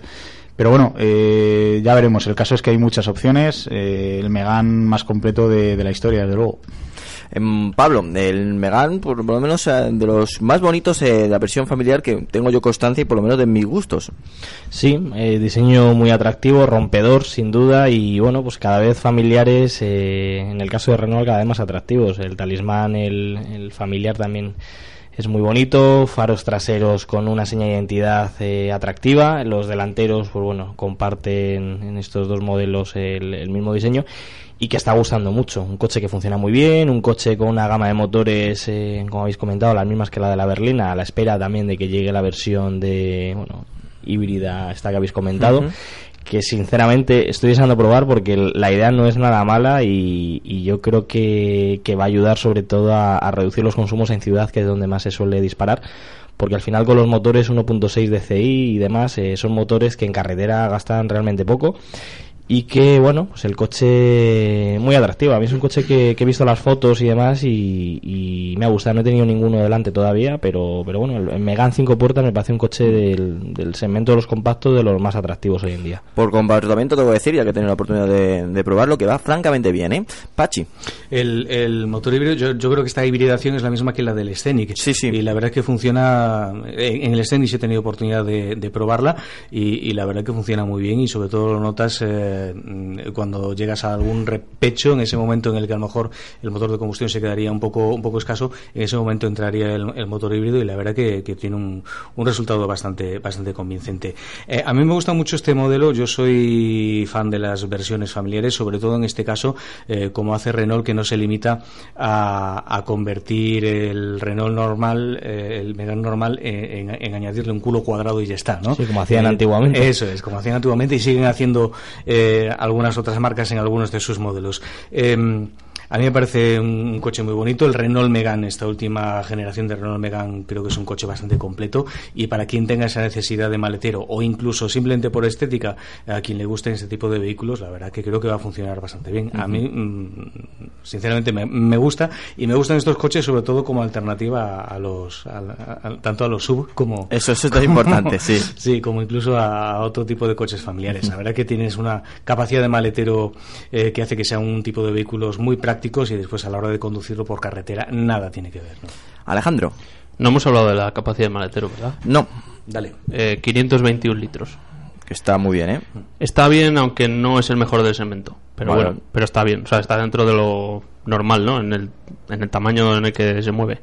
Eh, yo quería decir que han conseguido un familiar bastante atractivo y es lo que decíamos, que no es simplemente un pegote ahí de la parte trasera, sino que han, o por lo menos da la sensación que ha modificado hasta las aletas y da esa sensación de, de coche más ancho incluso que, que, la, que el cinco puertas. Es un coche, eh, cuando nos estuvieron haciendo la presentación, que nos decían que era varios centímetros más bajos que la anterior generación, ¿eh? Para que nos hagamos Sí, una idea. 60 y- era 20 milímetros más bajo. Que es bastante. Hmm. Que a lo mejor en persona no lo notas, pero que en el conjunto sí se nota. Bueno, eso, son- eso puede ser la rueda de perfil más bajo ¿eh? tampoco no volvamos locos bueno pero que, que son Sí, no, detallitos no, que son sí, detalles sí, sí, diseño son detalles. Está claro que es un, sobre todo el diseño mucho más el- elaborado y lo que, lo que comenta Pachi, que ya no es el pegotón que te ponían antes de coche de funeraria, coche de muertos, que bueno, el primer Megan, la versión familiar era horrorosa y hoy en día mm, en el Megane o en cualquier otra marca, un Passat por ejemplo, son, son modelos en el León ST, son coches eh, incluso más bonitos que, que las versiones de cinco puertas, o sea que, que eso al final eh, vende y al final pues, bueno es una opción muy interesante y de hecho bueno pues las cifras de los familiares eh, van subiendo. O sea que ves ventas y de versiones familiares eh, lo que nunca se, se veía. En España estaba mal visto del tema Sí. familiar y se están empezando a vender y la gente lo tiene en cuenta. También fue muy muy cultural porque el tema de tanto de ambulancias como coches fúnebres se utilizaban ya directamente estos coches que venían de Alemania que es- no daban ese uso en Alemania pero sí se daban este uso aquí en España. Entonces estaba pues muy muy ligado a pues tanto a, a llevar a, a difuntos como para llevar también a la ambulancia No, y luego a mucha gente también la afición a los deportes, al montar en bicicleta, al trekking, a escalada, no sé qué.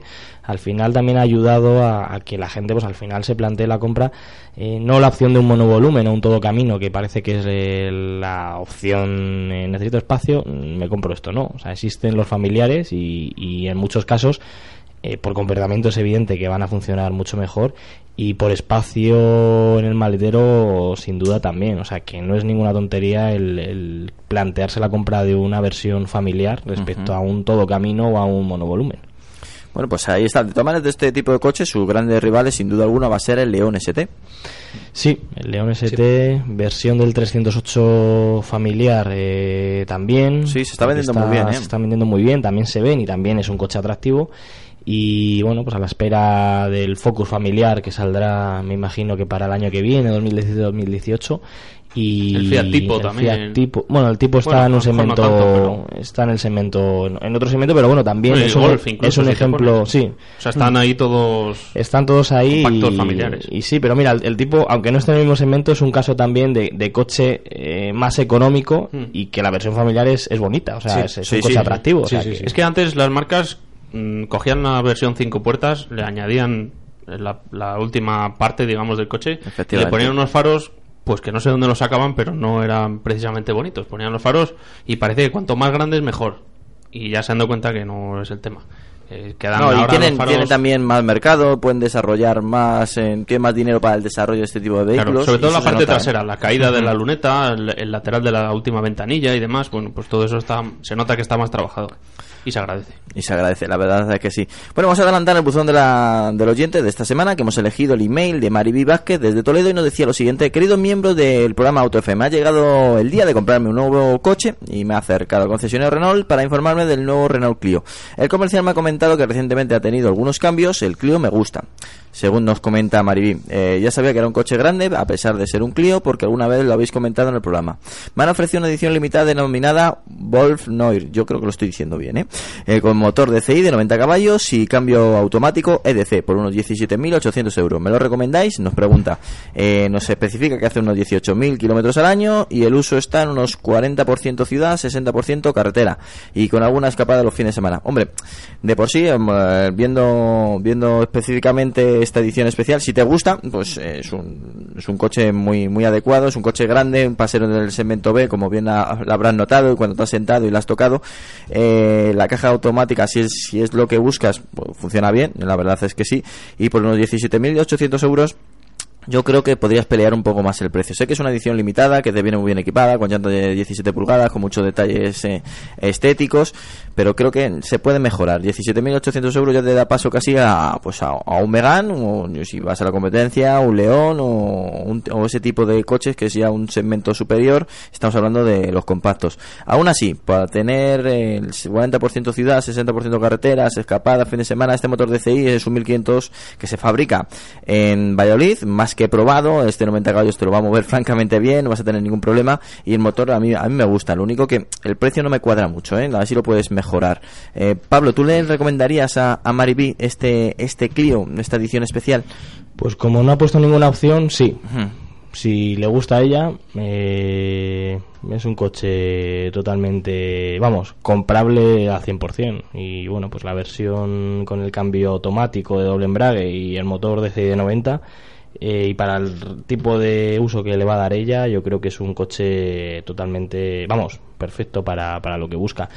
hay alternativas, pero como no nos ha dado más opciones, eh, yo creo que es el coche que le gusta y simplemente afirmar que realmente Mariví es un buen coche y que, y que sin duda eh, es atractivo, es grande y que encima ha recibido ahora el, el restyling que ha mejorado, pues bueno, principalmente el tema de interiores, que los plásticos eran, había zonas un poco de peor calidad y todo eso se ha sustituido por unos plásticos de mejor calidad. Por lo tanto, es un coche perfectamente comprable y, y sin duda eh, la única pega es el precio, como bien has dicho, Sí. Antonio, que, que está un pelín, yo creo, un pelín por encima de lo que. Bueno, un pelín por encima, será el precio tarifa, pero bueno, yo creo que se podría bajar por lo menos a 17.000 euros sin ningún problema. Y si no te lo bajan, que te regalen las dos primeras revisiones, que ahora parece que está de moda eso. Y Está que- bien importante. Y que también es un dinero. Rápidamente, Con el Alejandro. acabado límite del Sí. precio es de 15.397. Eh, estamos hablando del acabado límite, ¿no? Pero bueno, Claro. esto es una edición especial, 17.800. Yo creo que tendría que pelearlo un poquito más. Alejandro, sí. te dejo. Eh, según estoy leyendo, el precio original son 19.800, o sea que no está mal. Teniendo en cuenta que es una edición limitada y que se dé prisa porque solo hay, bueno, o solo había 300 unidades, o sea que esto lo tiene que tener ya medio apalabrado porque se acaban. O sea que se va a revalorizar como los GT3, ¿no? Seguramente, sí. Lubricantes Total te ha ofrecido Auto FM. Lubricantes Total. Mantén tu motor más joven por más tiempo.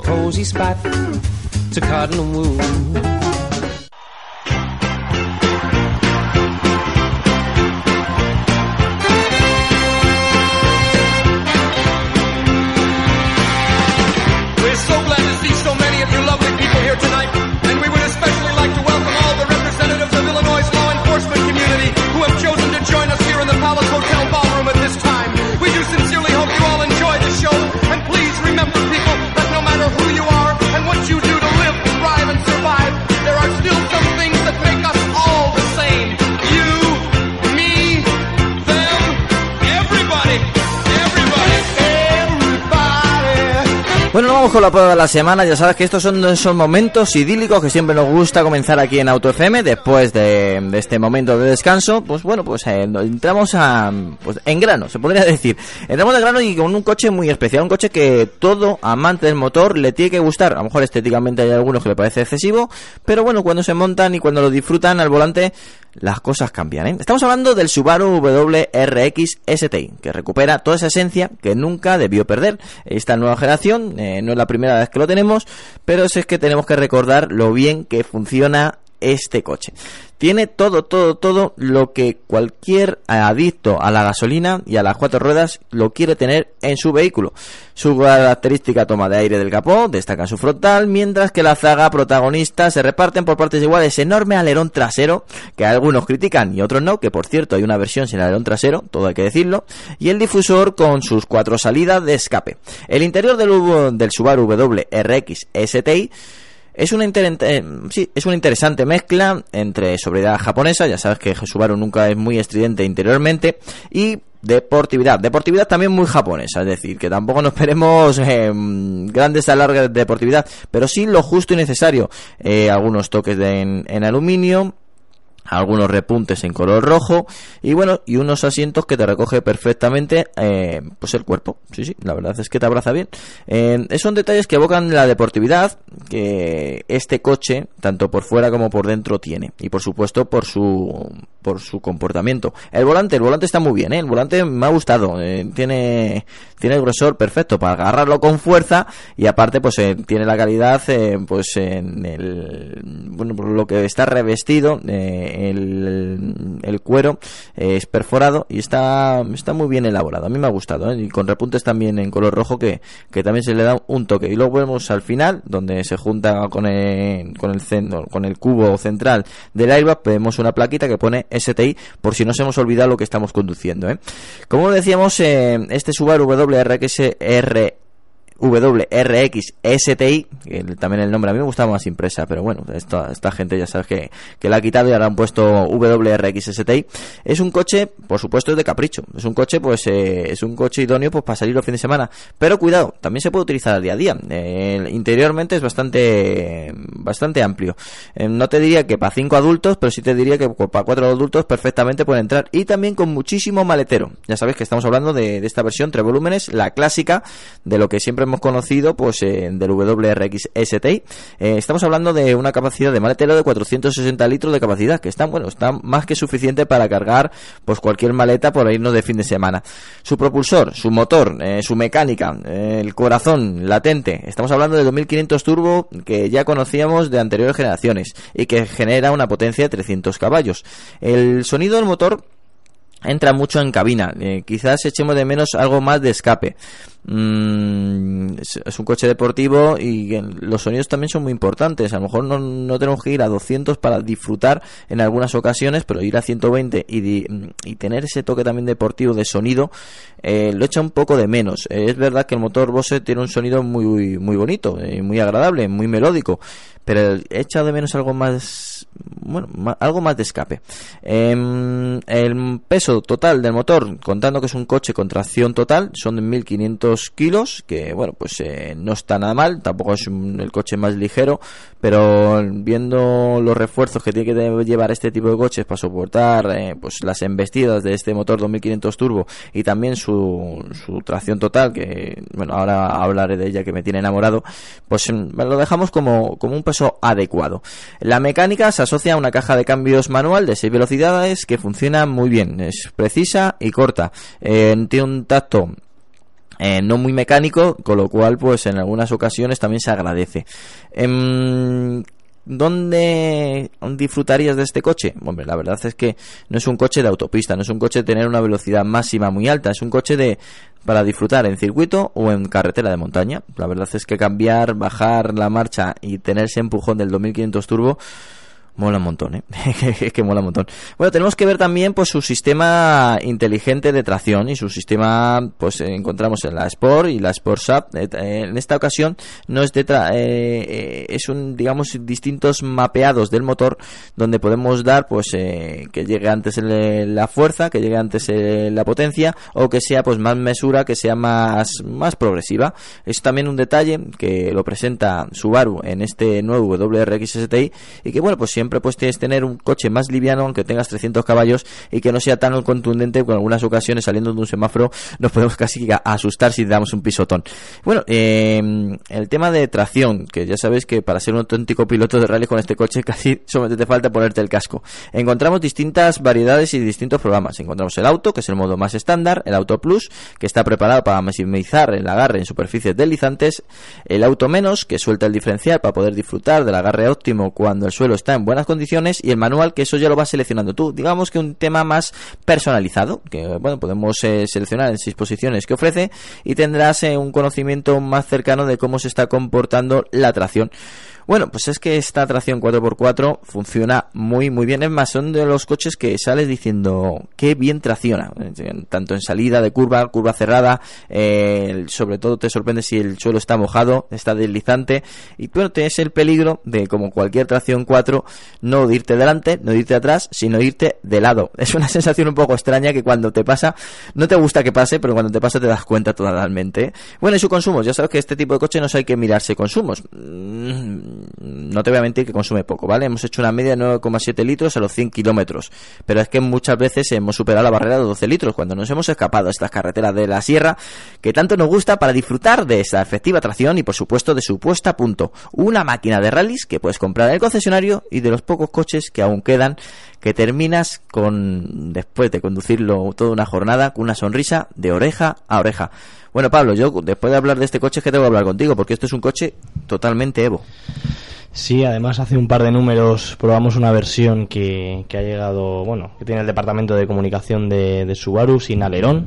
Eh, y bueno, pues nos dejaron probarlo y, y ver si realmente existen diferencias. Y no existen, o sea que el alerón es un postiza que le pone para que quede bonito, para hacerlo muy de rallies. Y que, hombre, un alerón pues tiene su, su función. Yo es que no Eh, veo sin alerón este coche, ¿eh? No lo veo. no, tiene que llevar alerón, tiene que llevar alerón. Bueno, pues el Subaru es un coche, lo hemos comparado varias veces, eh, hemos tenido, lo comparamos también con el Civic Type R hace, hace unos siete meses, cosas así. Y a mí es un coche que siempre me ha gustado. Tuve la, oportunidad de estar en la presentación de la anterior generación, que básicamente, eh, bueno, excepto por cambios de diseño, que antes era cinco puertas y demás, el- lo que es la- el tren motriz es el, es el mismo coche.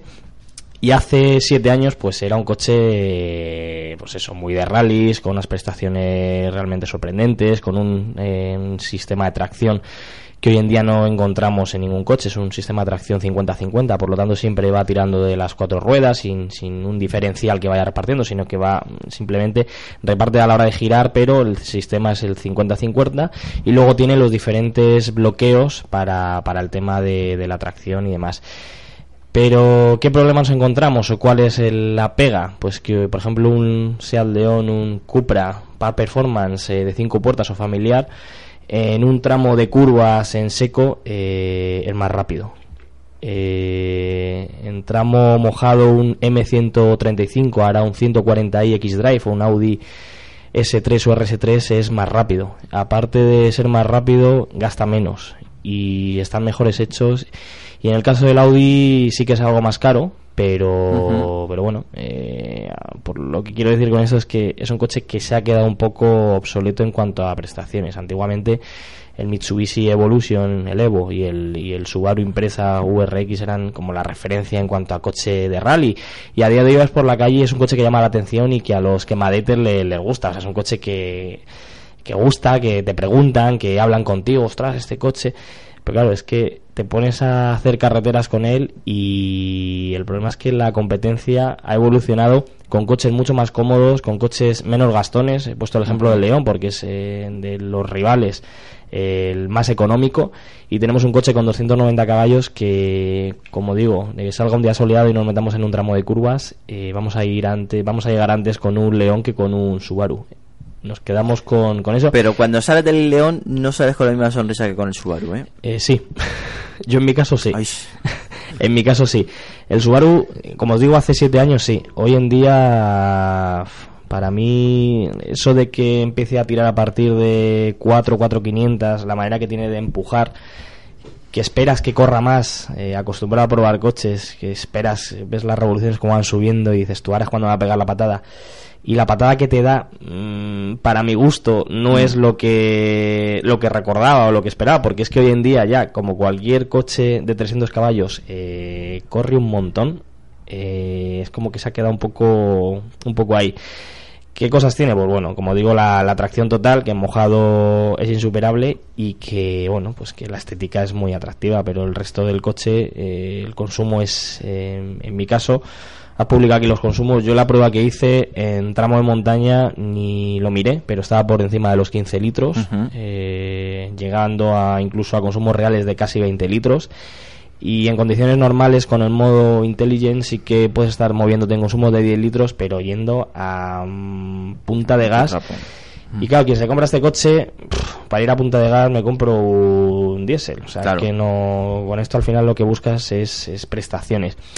Y echas en falta eh, prestaciones. O sea, hoy en día este coche, para mi gusto, echas en falta la chispa que tiene, pues, por ejemplo, como os he puesto el, ejemplo del Cupra, un Civic Type R, un Audi RS3, un Golf R. eh, la patada que tienen estos coches y cómo empujan y cómo responden y lo poco que gastan cuando les pones los diferentes modos de conducción que son coches que perfectamente puedes utilizar a diario en este no tiene ningún sentido. Es un coche que me gusta pero hay que yo es la opinión que tengo eh, vaya. Sí, O sea, sí, lo no, mismo no, ahora no, me sí. decís que estoy muy equivocado pero es para mi gusto yo creo que es así o sea es un coche estancado en el tiempo y que hace siete años sí pero hoy en día año 2016 con todo lo que hay en el mercado mm, no tiene ningún sentido Eduardo, ¿qué opinas tú?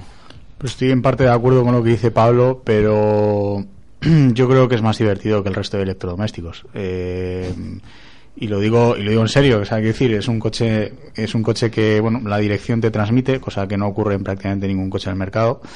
Es un coche en el que sufres, cosa que no ocurre en ningún coche del mercado. Es un coche en el que mm, simplemente meter marchas es, es ya cuestión de arte, es así.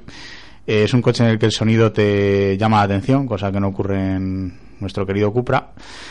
Eh, son esos pequeños detallitos, eh, yo personalmente los, eh, los, los adoro en un coche, en un coche deportivo. O sea, yo no quiero un coche rápido que no me emocione, yo quiero un coche rápido que me emocione o un coche que me emocione a secas, no hace falta que sea especialmente rápido. Es cuestión de gustos, ¿no? Eh, yo entiendo que mm, la mentalidad ha cambiado, ahora se busca un coche para todo y en ese caso un, un León Cupra como, ojo, digo un León Cupra como podría decir un Golf R, como decía lo que sea, ¿no? Eh, estoy hablando de, de, de, lo- de sus, de sus competidores, ¿no? Eh, sirven para todos, son cómodos, corren muchísimo porque corren una barbaridad todos y lo hacen todo bien. Eh, ¿Qué ocurre con el, con el Subaru? Pues que sí es cierto que, como decía Pablo, te llevas un pedazo de historia que mm, ahora actualmente ya no sirve para nada, pero bueno, eh, te llevas ese pedazo de historia y además te, te llevas un coche que te bajas y dices, "Mm, joder, pues he conducido, no me han llevado, ¿no? Y a mí eso me ocurre en poquitos coches. Yo eso lo, lo, lo aprecio muchísimo. Así que mm, no soy no soy muy seguidor de Subaru, lo siento Trasmontes si me estás oyendo, porque yo soy muy de Evo, siempre he sido muy de Evo, pero pero claro, ahora tengo que pasarme a Subaru. Así que mm, sea por esta razón o no, yo lo, lo defiendo y sí es verdad que tiene algo extremadamente negativo y es como decía Pablo y, y, bueno, tú también lo decías, Antonio, el consumo la verdad es que es exagerado para, para los estándares actuales. Pero bueno, yo creo que tiene que estar en el mercado, personalmente. Pachi. Bueno, a ver, el consumo. En cuanto al consumo, eh, las cifras oficiales hablan de eh, consumo urbano 14, consumo extraurbano 8,4 y consumo medio 10,4. Bueno, esto siempre hay que sumarle lo que haya que sumarle, pero bueno, que en, este caso, en, un vehículo de estas características, el consumo tampoco va a ser lo que un factor de- decisivo a la hora de, de comprárselo o no comprárselo, ¿no? Eh, y quizá eh, lo que más manda en el caso del Subaru sea el, corazón. O sea, tampoco nos podemos olvidar que se trata de uno de los fabricantes de automóviles más pequeños del mundo y si sobrevives pues por productos muy específicos y en los que tienen una identidad diferenciada. Es decir, tú te bajas del Subaru y, y sabes que te estás eh, bajando de un Subaru, te bajas de un León y puede ser un León diésel de 90 caballos que al que han tuneado. No tiene nada que ver una cosa con la otra, ¿no? Eh, Alejandro. Eh, yo tengo que decir que mm, es uno de los coches que más me gustan, a pesar de que gaste mucho y no sea el más rápido, ni, aunque en ciertas condiciones sí puede ser el más efectivo. Pero yo probé no este último, sino uno que tuvimos hace, no sé, un par de años o algo No, así. hace un año. Un año, vale, pues hace un año, perdón. Eh, y me gustó que es como dice Edu, que hay que conducirlo, o sea que no tienes ni cambio automático ni nada que haga el coche solo, que tienes que trabajártelo tú y te das cuenta que para ir rápido mm, hay que saber. O Sí, sea, no, sí, es sí, que, sí. no es cuestión de acelerar y que el coche te... Es que es un coche en el que es extremadamente complicado y rápido. es que es difícil sacar todo lo que tiene y a pesar de que el motor pues quizás se queda un poco atrás respecto a los últimos rivales de que están cerca de los 400 caballos y con las últimas tecnologías y demás pues sí que te das cuenta que el coche corre mucho es muy efectivo y a lo mejor no te da esa sensación de ir rápido hasta que te pones a frenar que es lo que pasa muchas veces. Y bueno pues el motor boxer mm, gastará mucho pero quizás el- el- la versión de calle pues no tiene ese encanto del sonido del motor pero con un escape en condiciones o con uno tal, pues sí se puede apañar y tener un coche que suena mucho o suena muy bien, como tiene que sonar, a motor boxer, que es casi lo mejor del coche. Y aunque gaste más, da igual, y aunque sea más caro y aunque sea tal, pero a mí es uno de los coches que más me gustan, a pesar de que yo me compraría, por ejemplo, un Cupra antes que este. Pablo, es que a ti te gusta mucho el León Cupra. No, me parece. Y sabes que yo soy de. O sea, No. sí, sí me gusta, pero yo sabes que soy de los que. A mí los coches que no se mueven me aburren. O sea, por mi tipo de conducción y por un poco. eh, lo que hago, eh, me aburren.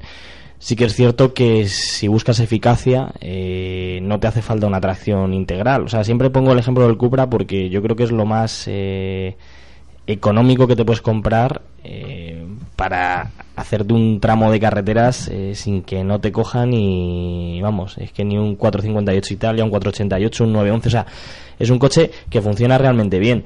Eh, hablo también del, del Golf R. Y luego, por otro lado, eh, son coches que no se mueven, o sea, son coches que entras en las curvas, eh, giras y el coche entra y dices tú, bueno, vale, eh, no se ha movido, no tengo la sensación, eh, pero no, o sea, el, VRX, como os digo, eh, A lo mejor no es tan divertido volvemos a lo mismo. debería, ¿no? Ni el cambio me parece, como has comentado tú, Edu, eh, A mí es un cambio que no lo comparo con lo de ahora. O sea, nunca me ha gustado. Siempre ha sido la única pega que he puesto en los frenos y el cambio. El cambio Yo estoy de acuerdo, para mí el guiado, por ejemplo, no es preciso, en mi opinión, pero sí es verdad que tiene un tacto hiperduro y mecánico. Eso, Sí, no, no, como la dirección, que es una dirección hidráulica sin ningún tipo de asistencia eléctrica. O sea, es una dirección como se hacían las cosas hace siete años. Eh, hoy en día, una dirección eléctrica, por ejemplo, pues, pongamos el ejemplo, la de un M2, eh, es una dirección totalmente eléctrica y tiene un tacto mm, que yo no echo de menos en las hidráulicas ni, ni queriendo. Lo primero porque en un tramo de curvas, como vayas muy forzado, puede que incluso la dirección te empiece a dar fallos, como pasó con, con un VRX que tuvimos hace, hace un año que yendo rápido, al final eh, la- lo que es la dirección se llega llega momentos en los que se endurece más de la cuenta cuando no debería endurecerse. No sé si por la bomba o, o porque se calienta el circuito. No lo sé. Eh, con motores eléctricos ha pasado. O sea, me ha, va a pasar en los tramos de pruebas que utilizo que, que incluso un motor eléctrico hay veces que notas que no va igual. Entonces, eh, hay direcciones eléctricas hoy en día que funcionan francamente bien. Y, yo creo que, o sea, no, no es, no es una crítica, es un coche que, que en su día, hace siete años, a mí me alucinaba. También me pasa como Eduardo, que soy más del Mitsubishi Evo. eh, exactamente igual, Íñigo, lo siento mucho, pero, pero es verdad. Bueno, Íñigo, para, por, por el tema de... Íñigo Trasmontes, el director de, bueno, el jefe de Jefe prensa de de, de Subaru. San John y, y sí, siempre he sido más de, de Evo.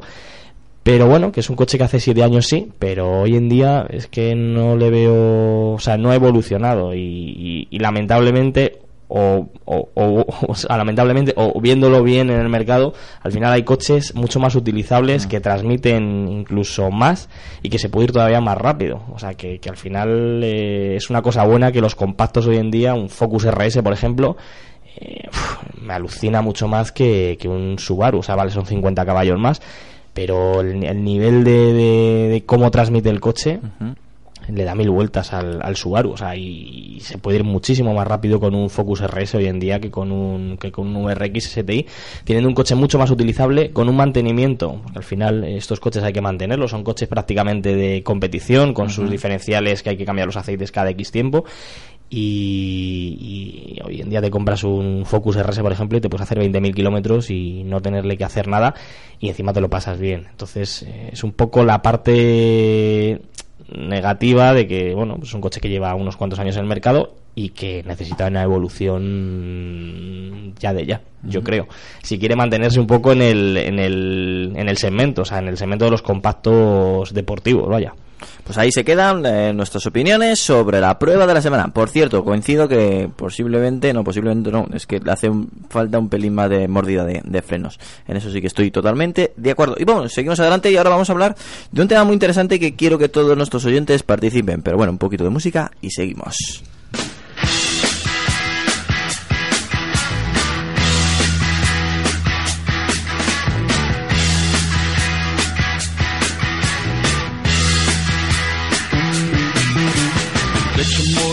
Running. Head out on the highway. Looking for adventure. And whatever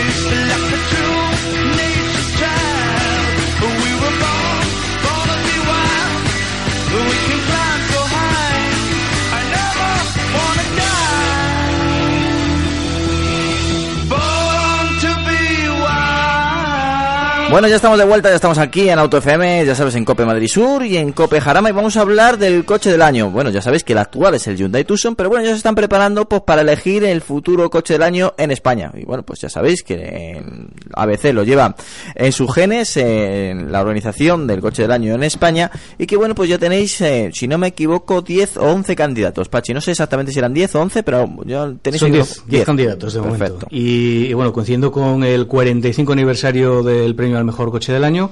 En esta ocasión, pues eh, se ha dado un pequeño giro y, lo, y teniendo en cuenta que, bueno, que hace 45 años no pasaba lo mismo que pasa ahora en cuanto a información, pues ha querido eh, dejar a, los eh, lectores y al público en general que sean ellos los que decidan quiénes son los cinco finalistas. Entonces, bueno, para eso hemos creado una web específica que es mejorcoche.abc.es, donde todo el mundo, quien quiera, puede votar entre los 10 eh, vehículos que, que, ha- que hemos eh, seleccionado para, para ser uno de ellos el coche del año 2017. Se puede votar una vez al día eh, hasta el próximo día 23 de noviembre y ese día 23 de noviembre quedarán los cinco que más votos hayan, hayan registrado.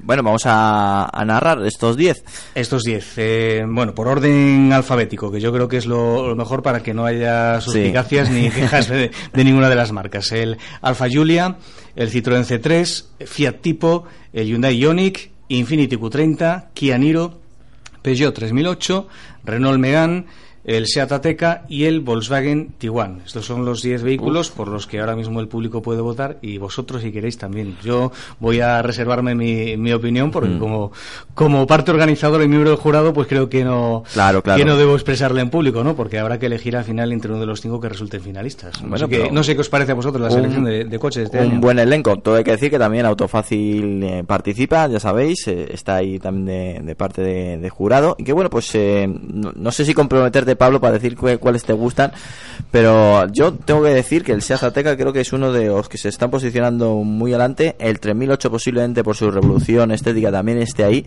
Y también me quedo con el Julia. Entonces son esos mis tres candidatos. Pues es que la redacción de Autofácil, todos los años tenemos la, la reunión para ir rellenando, Ujú. que jo, es compleja y, Sí, sí, sí, sí. y cada uno damos nuestra opinión, vamos haciendo criba. O sea, tenemos un, eh, un coche del año Autofácil para luego pasárselo a ABC, el coche que, que decidimos.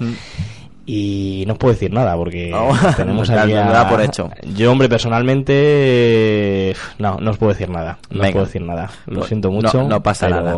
Pero bueno, hay, hay muy, joder, hay coches, por ejemplo, el, el Ateca yo creo que es un coche muy referencia porque es el primer todo camino de, de SEA, de la marca española. Es un coche, joder, que funciona realmente bien, que, que se está empezando a vender muy bien y que sin duda, bueno, pues eh, dentro de 40 años eh, va a ser un coche que va a hacer historia. El, el siguiente Ateca, pues o el siguiente como sea ya no, no será, pero bueno, dentro de 40 años iremos a un Jarama, espíritu del Jarama y veremos en la carpa de SEAT el, el Ateca allí colocado como primer todo camino de, de la marca. Entonces, bueno, yo creo que como, como coche yo creo que sí que merece la pena. El resto, la verdad que los candidatos son, son muy... Variopintos, muy- quizás, ¿no? Sí, porque bueno, al final tenemos de todo. Tenemos, bueno, pues desde un urbano como el C3 hasta monovolúmenes, eh, algún todo camino, algún monovolumen que se ha transformado al todo camino como el Ujú. 3008. Y, Híbridos bueno, incluso. Híbridos, el Tiguan, que es un coche que, bueno, es una apuesta segura de la marca y bueno, pues yo creo que está bien. Yo creo que, que es un buen, unos buenos candidatos. Que no le podemos sacar información, No está claro. sacar. A mí me sorprendió, eh, no, no voy a dar mi opinión, pero me sorprendió Sí. por lo menos la- durante las primeras horas eh, en las que se abrió la, la votación, es decir, desde ayer a las 2 de la tarde, me sorprendió el primer empuje que tuvo el Infiniti Q30, porque siendo una marca que no es demasiado conocida en, en España, bueno, pues ahí está en estos momentos en séptima posición, eh, pero a- ayer llegó a ocupar el segundo y el tercer puesto entre los más votados por, por los lectores y por el público en general. A pesar de no ser un coche originalmente Infinity. También. sí. Bueno, pero el, como es un coche que viene de una marca como es Mercedes, pues bueno, pues a la gente eso le, le gusta, aunque fíjate, a mí, O- o habiéndolo sabe, ¿no? probado, me gusta más el Q30 que el GLA, ¿eh? o sea, es, es curioso. Sí, alguna me lo has comentado. sí. Pero estéticamente me parece mucho más bonito que el. Yo creo que, en el- eso coincidimos prácticamente todos Sí, los que nos sentamos en esta Sí, mesa, ¿no? es un coche atractivo, es un coche bonito. Me parece que incluso el interior está mejor resuelto con una pantalla integrada, no al aire, que es una de las críticas que, que siempre se, se suele hacer de, de los Mercedes de última generación. Y a mí estéticamente me parece mucho más atractivo que el, que el GLA. O sea que yo creo que ahí la operación, las sinergias entre marcas, eh, ha dado un resultado muy bueno. O sea que que no me extrañaría que, que fuera uno de los de los ganadores No, pues no el y- ganador Y si no eso, pues a lo mejor sí lo que puede servir a la marca es para darse a conocer bastante más en España. ¿no? Puede ser Efectivamente. Una punta de lanza quizás para, para meterse en nuestro mercado de una forma bastante más importante de lo que, de lo que lleva hasta ahora. Alejandro. Yo reconozco que la Teca es un coche que tiene un diseño muy conseguido, que es muy chulo, seguro que funciona estupendamente, la gama de motores es muy amplia, sacarán incluso versión Cupra o vete tú a saber, pero yo, en mi opinión, un sub no puede ganar el coche del año. O sea, no, porque... mm, a ver, eh, no sé si sabré explicarlo, pero eh, un coche que se vende, o sea, o una, un tipo de coche que se vende porque la gente lo quiere comprar, no puede ser el mejor coche del año. Quiero decir, el mejor coche del año tendrá que ser el mejor coche del año. Quiero decir, eh, eh, el sub eh, es un coche que se vende ahora, pero si de repente dentro de 5 años o 10 años solo se venden eléctricos, pues tendrá que ser un eléctrico. Quiero decir, Bueno, sí, no, no- no me he explicado bien, pero No, que- pero que quiero saber cuáles tus pre- preferidos. Pues que te eh, metes en modo filósofo y nos me perdemos. Gusta, me gusta mucho el Hyundai Ioniq porque tiene las tres variantes de las tres versiones diferentes con un mismo coche básicamente. Y me parece muy chulo obviamente la Teca me gusta bastante. Eh, el Fiat tipo bueno pues tiene tiene sus pegas no y, y todavía estoy un poco cabreado con ellos porque no me han dado datos de la versión GLP ahí lo dejo pero sí, el Hyundai Ioniq me, me convence bastante. No, no lo he probado todavía, pero eso de tener las tres variantes y ya con vistas al futuro, porque el- hay muchos de ellos, el Kia Niro sí que tiene versión híbrida tal, pero el resto no parece que vayan por ese camino, y es que es el camino que hay que seguir. Entonces, bueno, como coche del año no me, no me disgusta. Y luego otro que a mí me llama mucho la atención es el, el Julia, que bueno, pues es un poco el coche que creo, desde mi humilde opinión, que, que han echado toda la carne en el asador, los de Alfa Romeo, eh, para que triunfe. Eh, en el caso de que no triunfe, no sé qué pasará con la marca, porque el coche realmente es nuevo, eh, tiene innovaciones tecnológicas que por ahora, o incluso plataforma, que no tiene ningún modelo de Alfa Romeo, o sea, no hereda nada de nadie.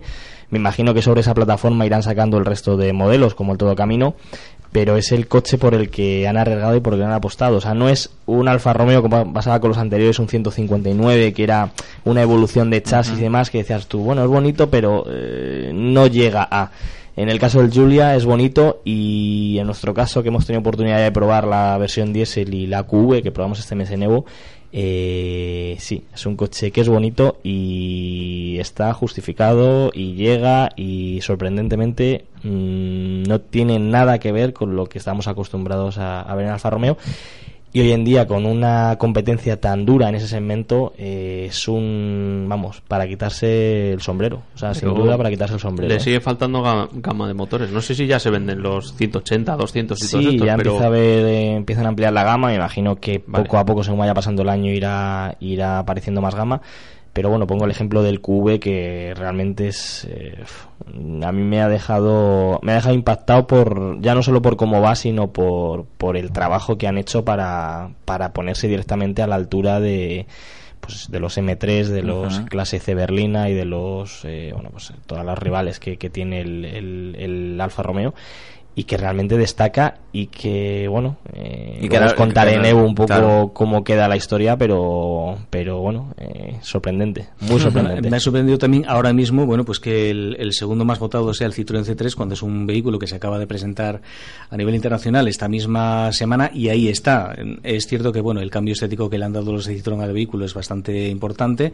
Sigo ahora mismo las líneas que marcaba el Citroën C4 Cactus y, y, bueno, como vehículo urbano, aunque sea muy reciente, muy reciente y todavía no lo veamos en la calle, pues a lo mejor puede también tener un buen recorrido, ¿no?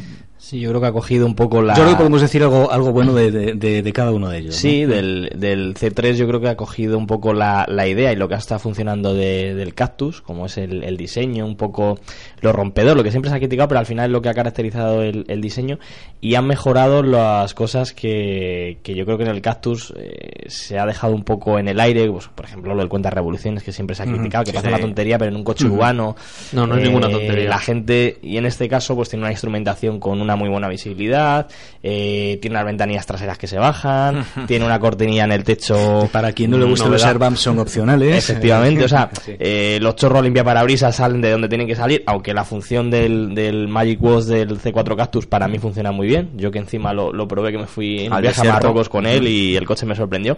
Pero bueno, tiene las típicas cosas que parece que tienes que justificar cuando te lo compras y en este coche directamente han dicho, mira, si esto tienes que andar vendiendo que el cristal tiene una capa de no sé qué para que no caliente, mira, le ponemos la cortinilla y nos quitamos de líos. Entonces, yo creo que tiene lo bueno del Cactus y se ha mejorado lo, lo malo del Cactus. O sea, que yo creo que es un coche que, que va a romper y bueno, pues tiene cosas tecnológicas como la cámara esta que puedes hacer fotitos y demás, que de cara a redes postureo. sociales, al postureo, pues... Eh, Cómo mira, gusta, ¿eh? Luis, A mí se- ese- a mí Luis se ese ríe primer- porque es muy de postureo y yo creo que el gusta. C3 le va a molar por A mí eso. es el primer C3 que me gusta.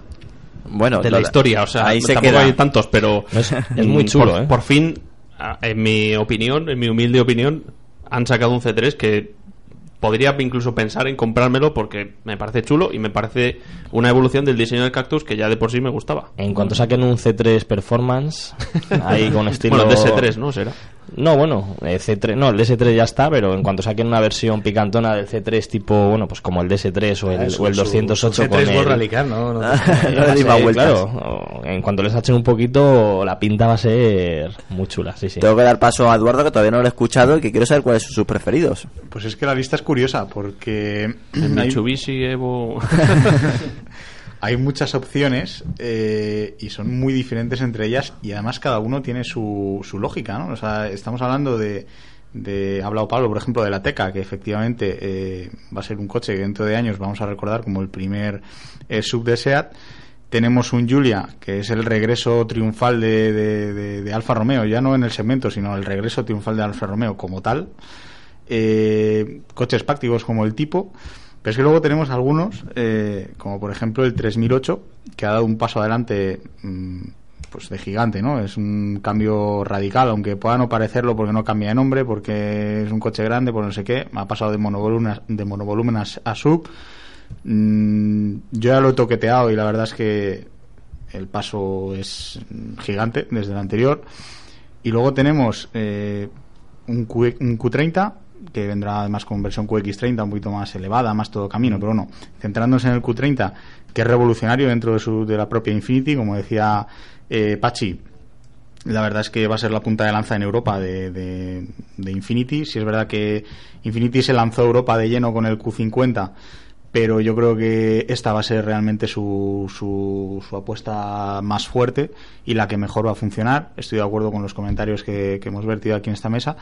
Y luego tenemos dos uh, coches que son iguales, aunque con distinta piel, que son el Kia Niro y el Hyundai Ioniq. Eh, a mí personalmente me parece la revolución coreana, pero, pero así, como lo digo, o sea, eh, el Ioniq es el primer modelo que se ha decidido a rivalizar de tú a tú con el Prius. Eso creo que ya es un motivo bastante importante para estar en la lista. Y en segundo lugar, el Niro eh, ha fusionado dos conceptos, que es el híbrido tradicional con el sub. Entonces, yo creo que tenemos aquí dos grandes brazos, ¿no? Para mover esta lista. O, o sea que, que no te mojas por Bueno, ninguno. Y tenemos un Megan que parece que lleva ahí toda la vida, pero ahí está también, ¿sabes? Sí, sí. Pero Sí. porque ya, ya lo, lo hemos visto, lo Sí, hemos sí, probado, sí, lo sí. hemos de todo. Hay algunos Ya lo que hemos todavía no- masticado. claro, por ejemplo, el C3, obviamente no. Los Ionic, poca, bueno, en alguna prueba y tal. Y T1 se ven poquitos, Atecas también. Y a lo mejor Infinity se ven más, pero vamos, que son. El Megan es el más visto, claramente, el más vendido de, de todos estos, con diferencia. Bueno, pues nos lo vas a poner difícil, ¿eh? La verdad es que... Queridos oyentes, Tenemos hasta el próximo día los sub. 23 para votar. ¿Y tú, Pachi? ¿Cuál, ¿Con cuál te quedas? Eh, yo, sinceramente, a ver, yo no voy a decir cuál va a ser mi voto, pero eh, aventurándome un poco lo que puede ser el resultado final, creo que van a tener muchas eh, muchas bazas eh, la Teca, el 3008. Colocaría también al Citroën C3 entre los cuatro primeros, el Alfa Giulia no podría faltar, y el quinto, pues yo no me atrevo a decir un nombre, no, no, no me atrevo a decir uno, porque yo me imagino que la votación estará bastante igualada. eh, y creo que el, que el ganador va a estar ahí entre Ateca, el Peugeot 3008 eh, Alfa Julia podría ser también, no lo sé. Eh, la verdad es que está bastante complicado. Pues estaremos muy atentos. Eh, fecha, el límite, Eh, la fecha el día 23, es decir, tenemos cuatro semanas para votar. Bueno, Después eh, se quedarán los cinco finalistas que quedarán en manos de, de un experto jurado, que será el que decida cuál es el, el coche ganador de, eh, del premio al mejor coche del año 2017. Y sabremos más o menos. ¿tenemos Pues fecha eh, aproximada. antes de que termine el año. Venga, perfecto, pues me gusta, me gusta por lo menos. Estaremos muy atentos y por supuesto lo comentaremos y te traeremos aquí obligado a que no lo comentes. Muchísimas gracias, Pachi. Bueno, eh, eh, es el momento que hablemos de, de Evo. Creo que me has dicho de Evo. Estamos entre Autofácil, Evo, Evo, Autofácil. ¿Me habías dicho Evo? Sí, vamos vale. a Evo un poquito, ¿no? Venga, pues eh, te pongo unas notas musicales y hablamos de Evo.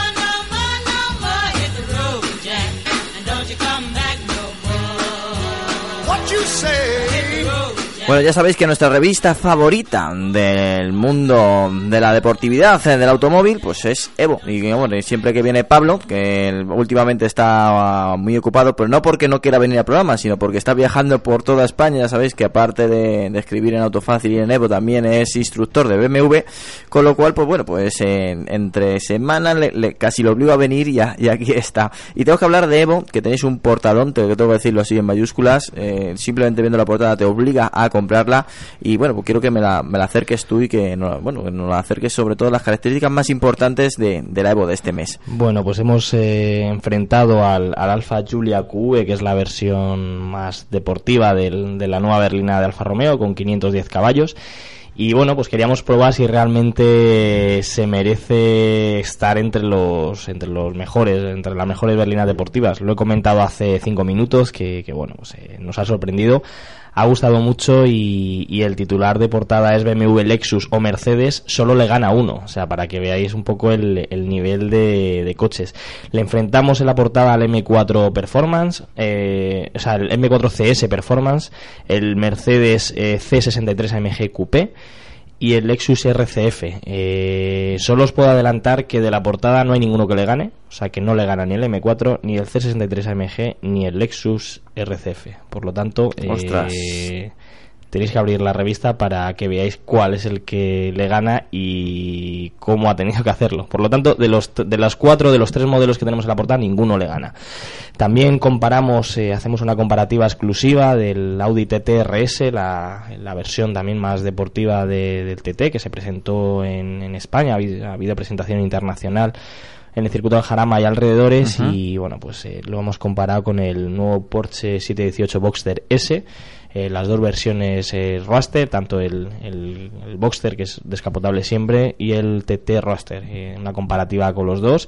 Y también desgranamos cuál es la- el mejor Roadster o el más deportivo de los dos. Cada uno tiene un poco su- sus armas para, para seducir al, al cliente más más quemadete por así decirlo el Audi con una tracción total que funciona realmente bien y con 400 caballos y el, en el caso del Boxster un motor central con propulsión trasera y que bueno pues cada uno tiene su, su punto. Eh, podemos decir en el tramo de curvas que hemos eh, hecho las fotos y donde los hemos probado realmente que, que el TT por ejemplo en línea recta es más rápido que el 718 Boxster S pero en cuanto llegan una serie de curvas con el Boxster S y como digo su motor central y su propulsión trasera eh, le echamos el guante. Por lo tanto, cada uno está hecho para, para el tipo de conducción que, que queramos. Si nos gustan mucho las líneas rectas, sin duda el TTRS y si nos gustan los tramos de curvas, el, el 718 Boxster S.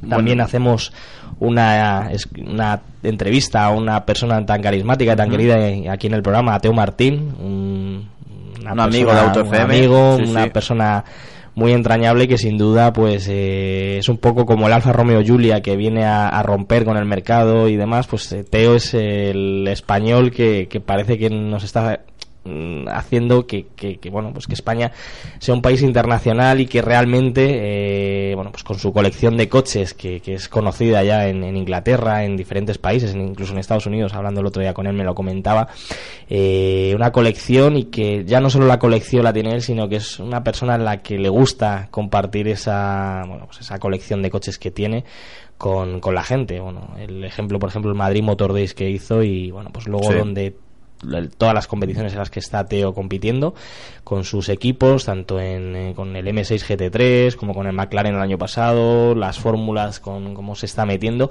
y cómo está haciendo la, la seña de, de España, en este caso de Madrid, eh, cómo la está llevando y la está haciendo realmente internacional y bueno, pues eh, sin duda una persona que merece la pena merece la pena conocer.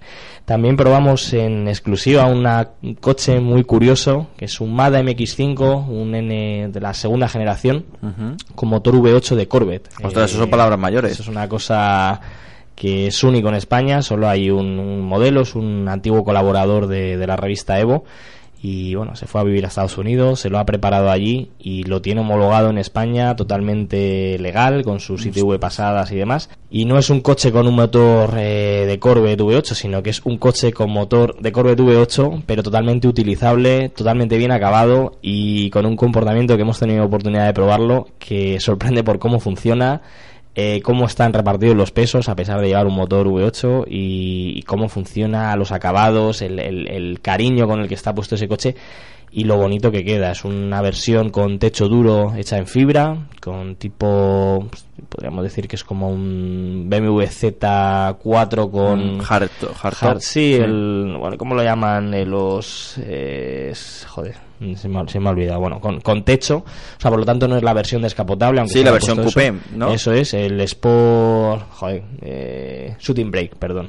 Es un- Ah. sería como una especie de shooting brake Sí. del, del Mazda MX5. Por lo tanto, el atractivo está, está muy conseguido y aparte, bueno, pues ha tenido que hacer diferentes modificaciones en el chasis para retrasar toda la consola central y, que quepa el motor. O sea, tiene una serie de mejoras que, bueno, pues que lo hacen una, una pieza única y bien hecha. En la revista de Evo también contamos toda la, la historia del coche. Y luego, bueno, pues eh, probamos también el Lotus Elise Cup, el 250, un coche muy divertido de conducir, un coche pues, muy típico inglés y típico Lotus, un coche ligero, un coche muy liviano con una potencia realmente sorprendente, aunque no eh, sorprendente a lo que nos encontramos día a día, pero bueno, gracias a la relación peso-potencia que tiene el coche, pues eh, sin duda un coche muy divertido y muy Evo.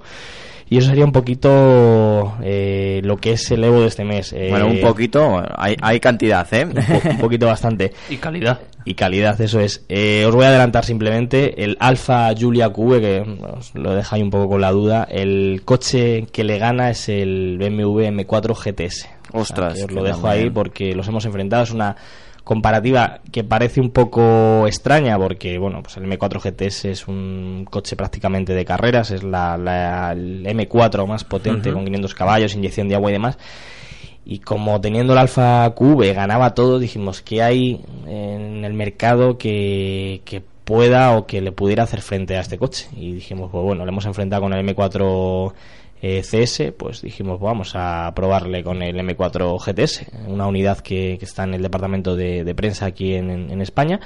Hemos tenido oportunidad de probar y los hemos enfrentado. Pero bueno, le gana mm, a No- su manera, a su forma. No, adelanto nada no más. adelantes, no adelantes. Pues ahora nos vamos a la competición, que tenemos que comentaros algo eh, que, bueno, que a mí te voy a reconocer que me, en- me entristece.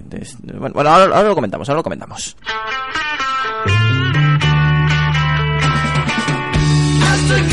What she wanted to be. She said, baby, can't you see? I wanna be famous, a star of the screen.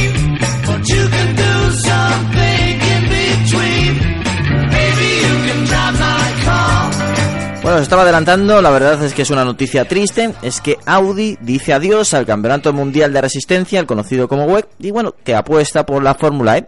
A final de año lo dejará completamente el Campeonato del Mundo de Resistencia WEC, con lo cual quiere decir que también va a abandonar eh, esta marca, eh, las 24 horas de Le Mans, que ya sabéis que nosotros eh, realizamos las 24 horas seguidos, las retransmitimos y que bueno, que siempre ha sido una manera muy especial de acercar esta competición. Eh, es que ha ganado nada más y nada menos que 13 veces eh, durante los últimos 18 años, al principio con un motor TFSI, siendo pionero en vencer también con el motor diésel en 2006 y que bueno, pues en los últimos años con su sistema de propulsión híbrida con motor diésel a partir de 2012. Audi modifica su estrategia en eh, competición, dejará el web, eh, entra de lleno en la Fórmula E, categoría que muchos muchos tenían ahí pendiente de, entrar o no entrar y parece ser que se estaba animando mucho también con marcas oficiales em, para la el próximo temporada, para el 2017 y que bueno, pues eh, la principal particularidad de la Fórmula E es que los monoplazas son puramente eléctricos y que bueno, todos se comparten el mismo chasis, cosa que también reduce los gastos de desarrollo. Al final tienen que solamente desarrollar eh, un motor motriz eh, eléctrico para pues generar pues la potencia y que puedan mover el vehículo. Bueno, no sabemos mucho de las características del futuro Fórmula E que está desarrollando Audi, pero bueno, te- ya lo sabemos al 100% que Audi dice adiós al campeonato web. Bueno, Alejandro, a mí la verdad es que me va a faltar algo a la próxima parrilla de Le Mans. Yo pensaba que era de broma, o sea, pensaba que era... No de broma, pero dije, esto a lo mejor es un, un Super Ya, ya lo, lo estuvieron pensando hace, no sé, tres o cuatro años también retirarse porque justo iba a entrar Porsche y demás, pero yo pensaba que no iba a llegar y menos el año que viene, porque les quedaba ganar ahí con el último R18, pero bueno, eh, se retiran a favor de la Fórmula E, movimiento que nadie esperaba, pero bueno, no sé, veremos a ver. Por lo visto la Fórmula E pues le van a dar un empujón, sobre todo si se empiezan a meter marcas como Audi, como Jaguar y demás. Y nada, lo mismo, sé que no está Juan aquí, pero lo mismo Mm. termina siendo más interesante que la Fórmula 1. Algo se ha comentado, ¿no? Por aquí, entre bambalinas. Sí, son coches que son diferentes a los Fórmula 1, obviamente, empezando porque solo funcionan con electricidad y están aparentemente, por lo que hemos visto en las carreras de estas temporadas, eh, aparentemente más igualados. Entonces, bueno, no hay un dominio claro, sino que es, cuenta más el piloto. Y hablando de pilotos, yo no sé qué van a hacer con los pilotos de, de Le Mans, porque no creo que les metan en la Fórmula E. Van a decir, bueno, ¿esto, esto o- qué es? todos no van a entrar. si entran, a- entran algunos. si. Además, por eso que supongo que ofrecerán la plaza y, y el resto no sé. No, todavía no sabemos, hay muchos detalles que no sabemos, no- no sé. no lo sabemos, no lo sabemos. Pero la verdad es que me entristece. ¿Cómo lo ves, Pachi? Bueno, eh, no deja de ser también un poco la, la, tendencia que vemos en los coches. Antes hablábamos de que ya tenemos, eh, hay dos candidatos al coche del año que son vehículos híbridos. Bueno, pues las tecnologías eléctricas son también lo que ahora mismo las marcas están investigando. Y no cabe duda que en las grandes competiciones, las grandes carreras, es también donde investigan, donde ponen a prueba eh, sus últimas eh, novedades tecnológicas. Y a lo mejor por ahí se justifica también un poco el paso que está dando Audi al, al participar en esta Fórmula E, ¿no? Lo veremos, lo veremos, lo tendremos que comentar. Eh, la verdad es que yo, no, yo todavía no veo el web sin, sin Audi. Estos 18 años han sido muy muy muy buenos para, para el campeonato y sobre todo pues, para Audi. No es por nada, pero sí. eh, no es por meterme con el resto de integrantes de la mesa, pero 18 años a nuestra edad mm, son casi todos los años de afición al motor. Quiero decir que para, para mí empecé a ver el WEC, digamos, ya con Audi, prácticamente, o sin prácticamente. Entonces, para mí, el WEC sin Audi, mm, bueno, sí, es una competición y es muy interesante. Muchas carreras muy bonitas, circuitos como Spa y demás, pero mm, ha perdido parte de la esencia. Bueno, bueno, ya veremos, a ver cómo, cómo se desarrolla, si al final se, mm, otra marca, otra, otro grupo apuesta por el campeonato, porque ahora se va a quedar Toyota y Porsche. Eduardo. Bueno, pues es, es, una pena que se vaya una marca, sobre todo cuando estas últimas eh, ediciones pues hemos contado con la presencia de Toyota, un regreso, o sea, un- una entrada que yo creo que a todos nos ha venido bien, ¿no? Ha, ha metido ha metido emoción, eh, sobre todo esta última carrera y sobre todo desde, desde la, el abandono de la competición por parte de Peugeot, que era otra de las grandes junto, junto a Audi desde, desde hacía muchísimos años. Eh, pero bueno, eh, me parece que ha sido Alejandro que decía que era un movimiento que nadie esperaba. Mm, Yo personalmente sí lo esperaba. Eh, antes o después eh, tenía clarísimo que Audi iba a salir del WEC. Sí, pero no tan pronto. Y sí, sí, sí, sí. Yo, vamos, tenía clarísimo que este era el último año, pero clarísimo. Y, Pues yo no.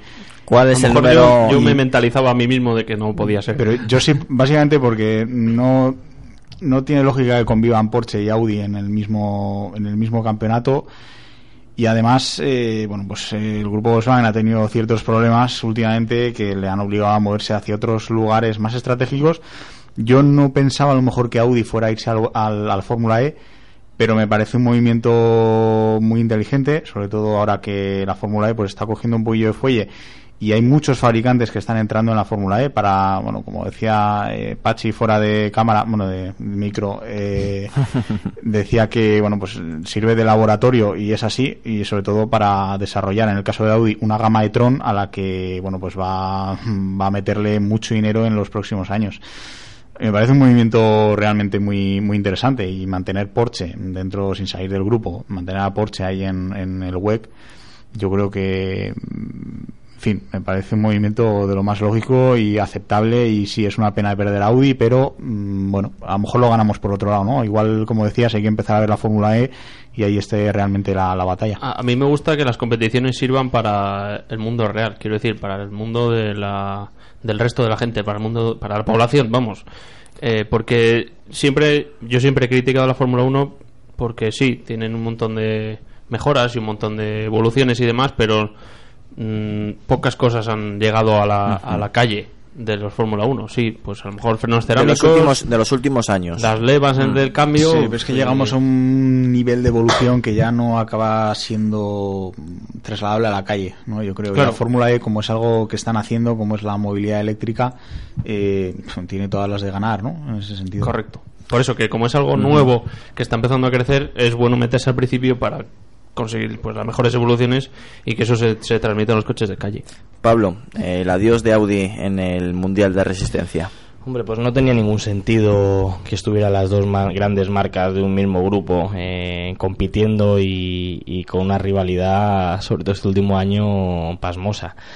Yo creo que al final es una decisión ya no solo económica, yo creo que ha tenido que ver mucho también el, el que ha tenido el grupo BAG con lo de las emisiones. eh, al final, recordemos que ha salido esta semana, creo que ha sido la, la multa que tienen que pagar.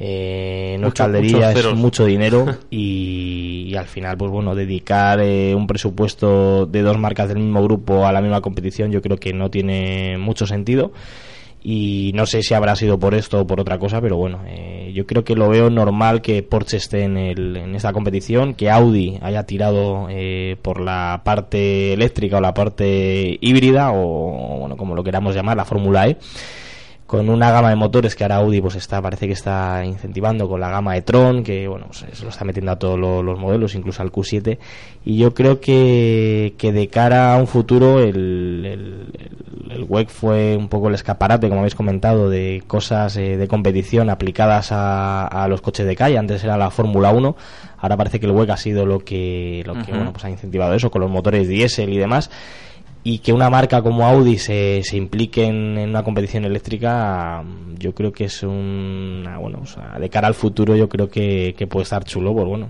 pues que realmente haya vehículos eléctricos que, que emocionen aunque bueno para los quemados como nosotros lo de la gasolina yo creo que va a estar ahí siempre va a ser ahora la oportunidad única de comprarse coches de segunda mano con motores V8 guardarlos y dentro de 30 años cuando Audi tenga sus deportivos de eléctricos eh, con tecnología aplicada en la Fórmula E, pues poderlo sacar y, y poder disfrutar de ellos. Yo creo que es una, es una buena noticia a la larga y que, bueno, pues el, el apoyo a la electricidad que esté, que esté presente y que sin duda, bueno, pues Audi le va a dar ese empujón que tal vez le faltaba y que esperemos que las marcas poco a poco pues vayan vayan a, a este tipo de competiciones que, que, bueno, pues yo creo que, que funcionan bien y que son entretenidas. Eh, no sé si habéis visto alguna carrera de Fórmula E, pero Sí.